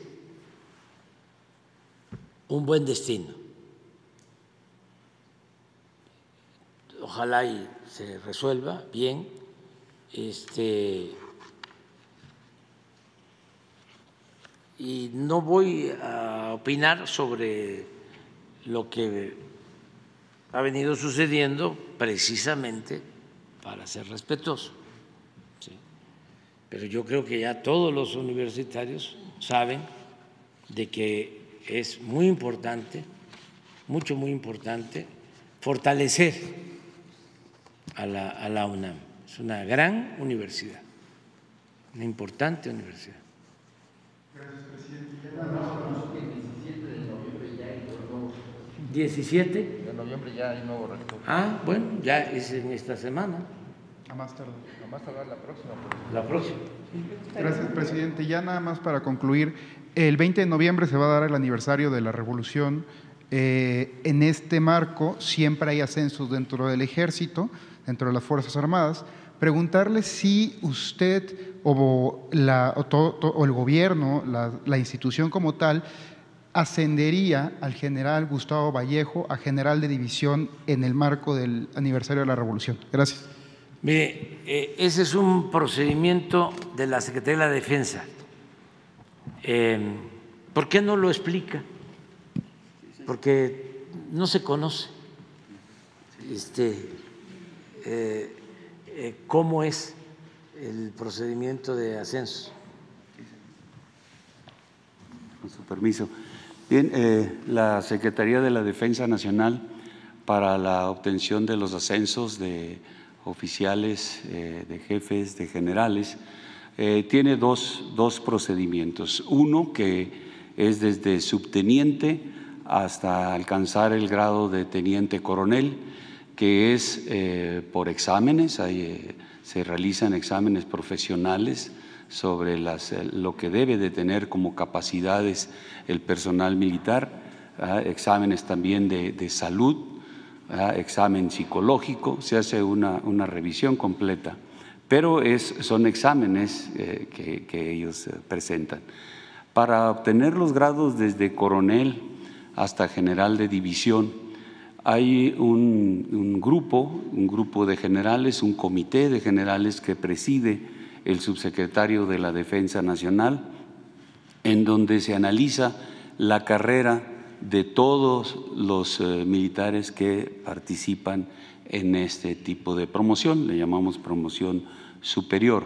Ahí se ve eh, lo que ha desarrollado en todos los grados, cuál ha sido su desempeño profesional, cuál ha sido su desempeño en los diferentes cargos que ha tenido, también eh, la parte eh, profesional, su preparación profesional que ha logrado a través eh, del tiempo. se analiza también su conducta, su comportamiento. también hay una parte de evaluación médica en, este, en esta promoción. Es mucho, muy importante que los mandos que vayan obteniendo esos grados pues se se tengan una condición física, una salud que les permita cumplir con todas sus tareas. Una vez que ese comité analiza a todos los, elementos eh, que participan en esa promoción superior, eh, que es un procedimiento que está basado en eh, un sistema, un sistema computarizado, donde se va introduciendo en ese sistema la información que van analizando y se va convirtiendo en un resultado numérico.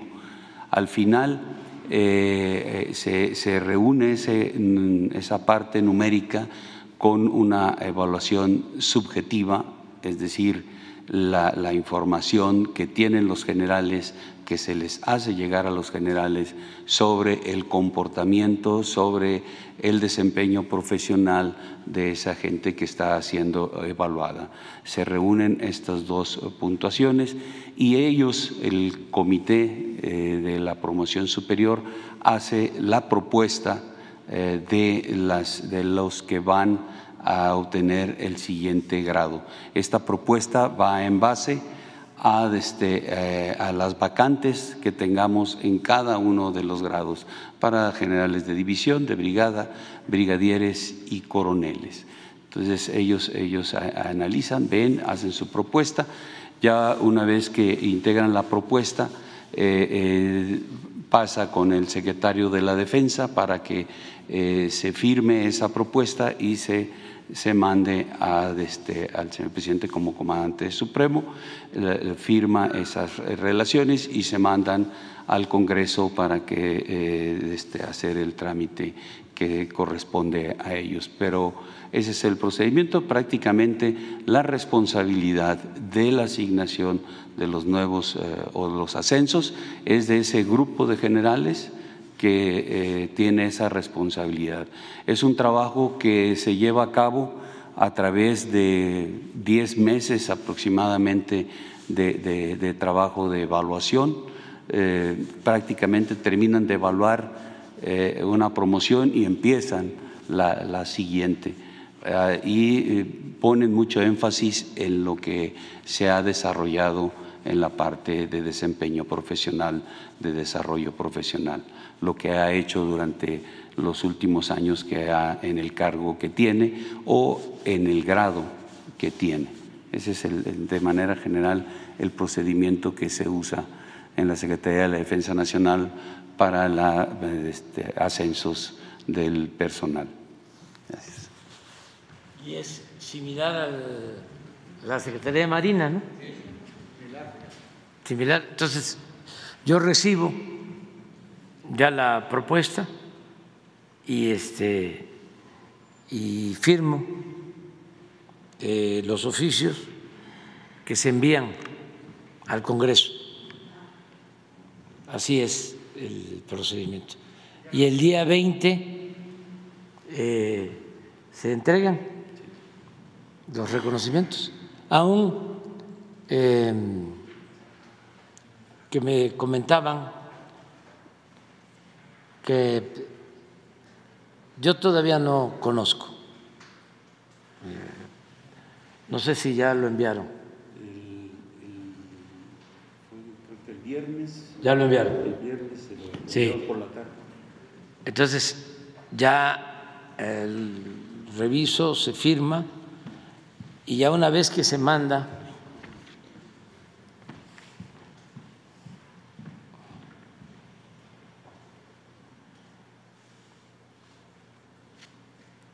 una vez que se, que se manda, eh, como se socializa más allá en la Cámara de Diputados, en el Congreso, ya se empieza a saber.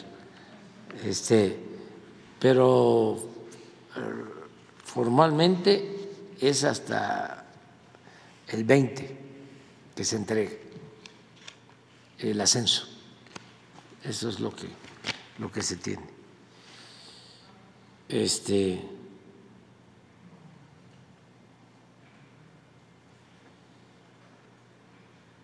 muy bien.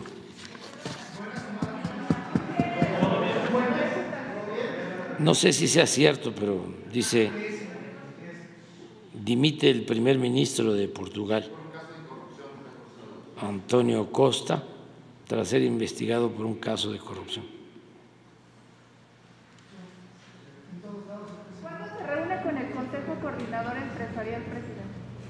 Mañana con el presidente del Consejo Coordinador Empresarial, que está invitado a la reunión con los empresarios del turismo para lo de Oaxaca.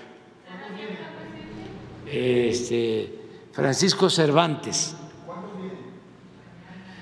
Eh, se invitó creo que a cinco, a seis, porque la idea es que nos ayuden ellos. O sea, eh, sí, como cinco o seis. Eh, viene Antonio Cosío, no sé si confirmó a los que se invitaron, Carlos Slim,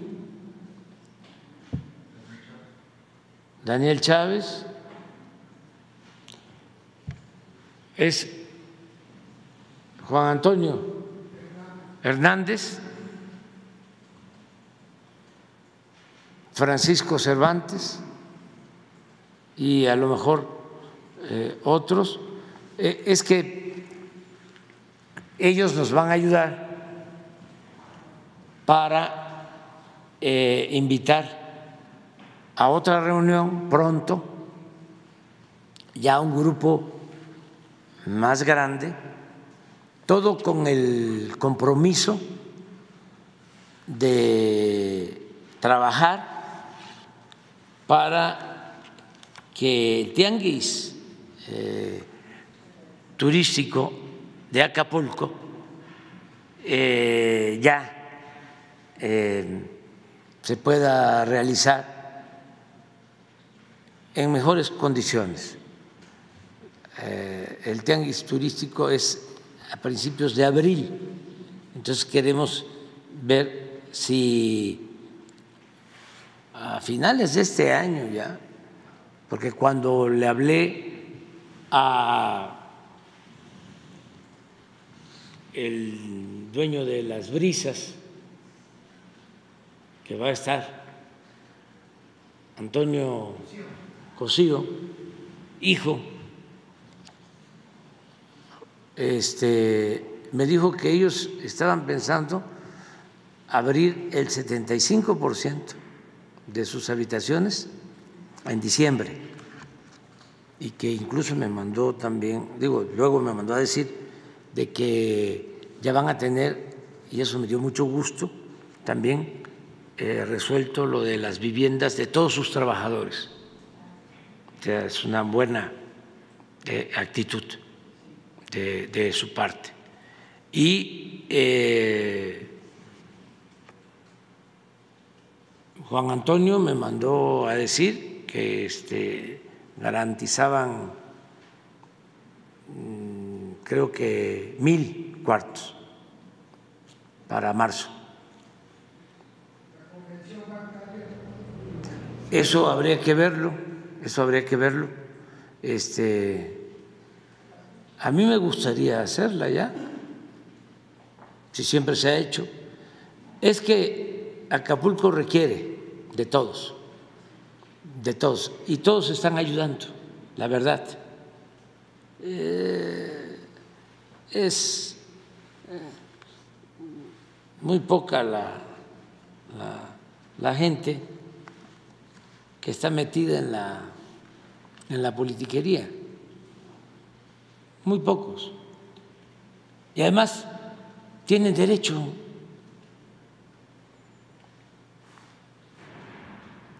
Somos libres. Eh, nosotros no vamos a silenciar a nadie, a nadie, aunque se pasen. Ayer estaba yo viendo un señor Marieto, a ver, ponlo. ¿Existe? A ver, ponlo porque me inventó la madre. Este, ponlo. ¿Eh? Sí. ¿Y quién es el señor? Pues es un prominente participante de la oposición en las redes. Todos los días se dedica a eso, a mandar mensajes contra el gobierno, a hacer denuncias. ¿Pero de qué partido es? De la oposición, pues no, no sé si es orgánica, es un empresario, pero no sé si es orgánica. ¿Pero quién, con quién simpatiza? Con la oposición, con el PAN, con... Ah, sí, pues no lo pongas. No. Pero, este, están muy enojados, o sea no sé qué les pasa. ¿No será que es una lectura febril de las encuestas? Este, pero bueno, ya, ya. Vámonos al señor.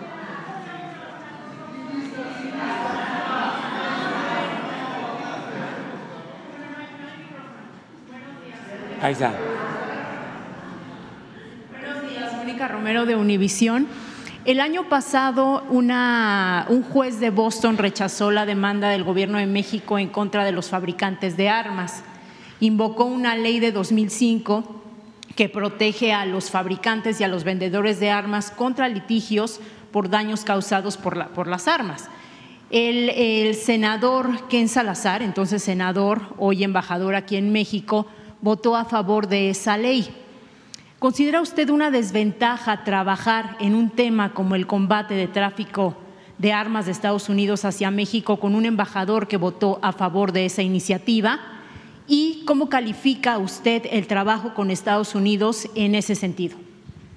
Bueno, eh, nosotros no conozco eh, el antecedente, no sabía son las dos demandas que presentó el gobierno de México, una en Boston contra armerías y otra en Arizona contra vendedores de armas, contra cinco tiendas de armas. Pero la... La Cancillería. La anterior, esta donde Ken Salazar vota, este... Es la ley que se aprobó en el Congreso en Estados Unidos en 2005 ah, que, sí. que prohíbe o que impide que víctimas de masacres eh, cometidas con armas demanden a los fabricantes de armas o a los vendedores de armas. Sí, sí, por eso no sabía, porque fue en 2005 y pues han cambiado las circunstancias. Qué bueno que ahora el gobierno del presidente Biden esté eh, impulsando el control de la venta de armas en Estados Unidos. Eh, las denuncias que hemos presentado nosotros en este gobierno eh, no han sido rechazadas por el gobierno del presidente Biden y ese gobierno está representado aquí, porque en Salazar, y él nunca ha expresado estar en contra de nuestra postura. Son circunstancias, no, no eh, conozco cómo fue que se aprobó aquella ley del 2005. Eh, ahora sí me consta de que cada vez que hay asesinatos eh, de personas inocentes en centros comerciales, incluso en escuelas, el presidente Biden se pronuncia por el control de las armas. Esa es una postura muy clara y nosotros estamos también por lo mismo. Antes no sucedía eso.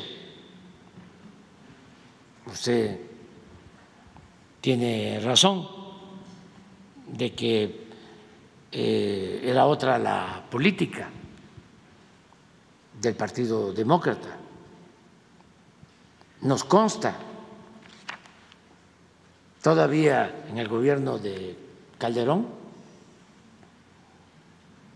que era un gobierno demócrata, fue cuando se creó lo de el operativo este rápido y furioso, la introducción de armas de contrabando con señuelos, mm, porque así pensaban atrapar a los em, de las bandas del narcotráfico. Em, eran armas que eh, introdujeron de común acuerdo los gobiernos a México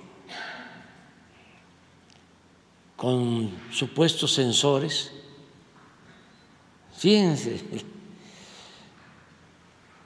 El plan este tan sofisticado y profundo. Eh, dejan que las armas entren con estos sensores en un gobierno que estaba completamente, el gobierno de México, penetrado por las bandas, completamente penetrado.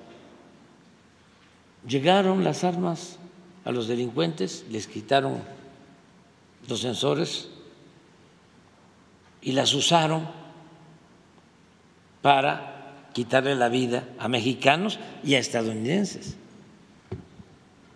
Y llegó el caso hasta la Corte en Estados Unidos y le dieron carpetazo porque era un asunto que implicaba a altas autoridades. Pero ahora es distinto, ha cambiado. Pero entonces sí se siente apoyado por este representante del gobierno de Estados Unidos, que en aquel entonces, junto con otros nueve demócratas y 51 republicanos, apoyó esta ley. Y más que la postura de los demócratas o republicanos sobre tiroteos allá, estas armas que vienen ilegalmente a México son las que arman al narcotráfico. Sí, sí, ahora es distinto. ¿Sabe quién era el presidente cuando lo de Rápido y Furioso? Obama. Y la postura de Obama ahora es distinta del expresidente Obama. Y yo espero pues que avancemos más en este propósito. y está no trabajando con agentes de ATF concreto periódicamente? Con el embajador, sí y es buena la relación con el embajador Ken Salazar y mucho, muy buena con el presidente Biden. Y no de subordinación, ¿eh? sino como dice el mismo presidente Biden, en pie de igualdad. Pero necesitamos relacionarnos, cooperar, ayudarnos mutuamente. Somos vecinos, hay 40 millones de mexicanos en Estados Unidos trabajando honradamente. Somos el principal socio económico comercial del mundo. O sea, formamos parte de la sociedad comercial más importante en el mundo. Tenemos mm, más eh, transacciones eh, comerciales que las que tiene Estados Unidos con Canadá o, Estados Unidos con China. Eh, llega mucha inversión extranjera de Estados Unidos a México. ¿Le ve futuro a la demanda en Arizona contra las cinco armerías? Yo creo que sí. Y en Texas lo mismo, porque eh, cada vez el pueblo estadounidense está más convencido de que la solución no es el armamentismo y eh, eh, qué es lo que eh, les ayuda o es lo que lleva a los defensores de la guerra y del armamentismo a actuar sin límites, el que se puedan vender defensores las armas, como Ken Salazar, el que se puedan vender las armas en cualquier este, centro comercial en Estados Unidos, armas de alto poder, en Texas, en Arizona, pero ya la gente en Estados Unidos los ciudadanos de Estados Unidos están cambiando, afortunadamente, también, como en todo el mundo.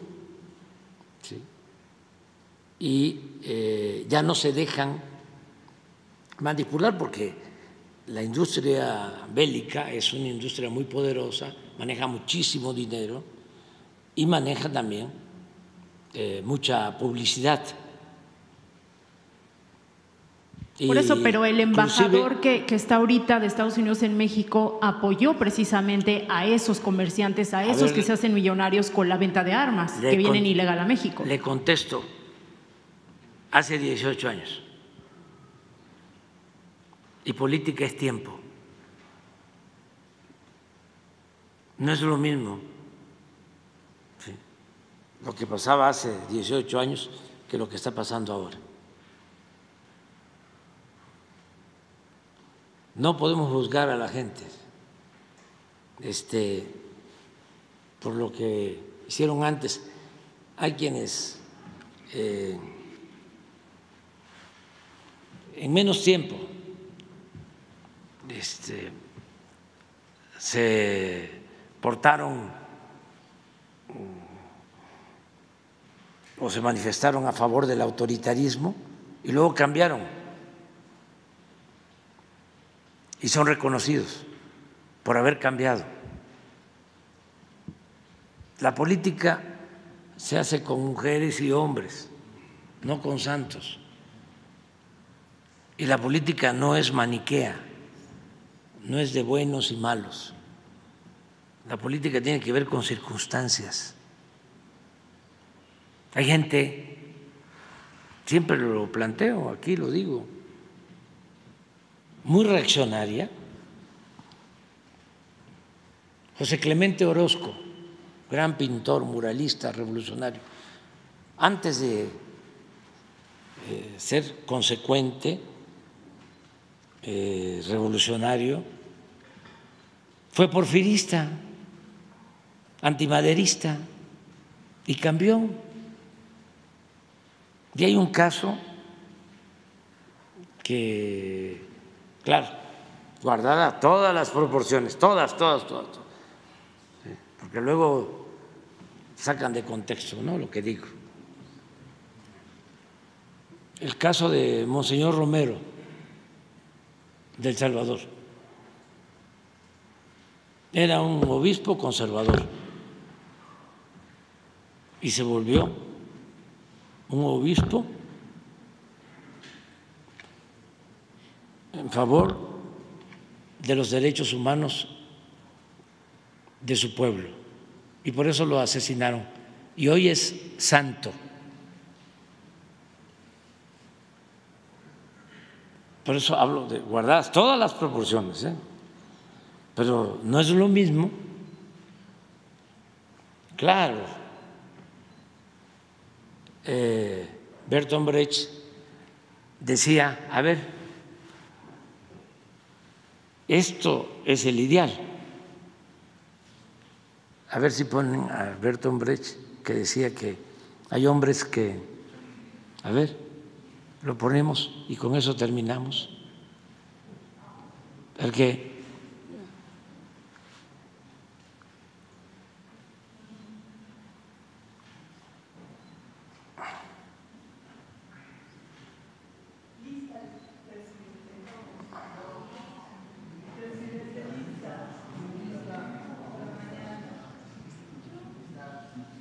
van a ser mujeres porque faltaron, faltaron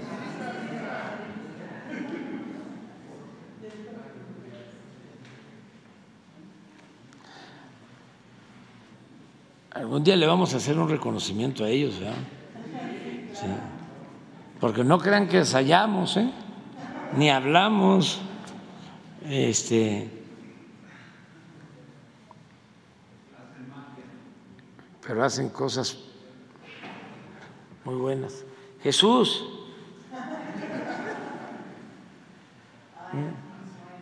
Hay hombres que luchan un día y son buenos.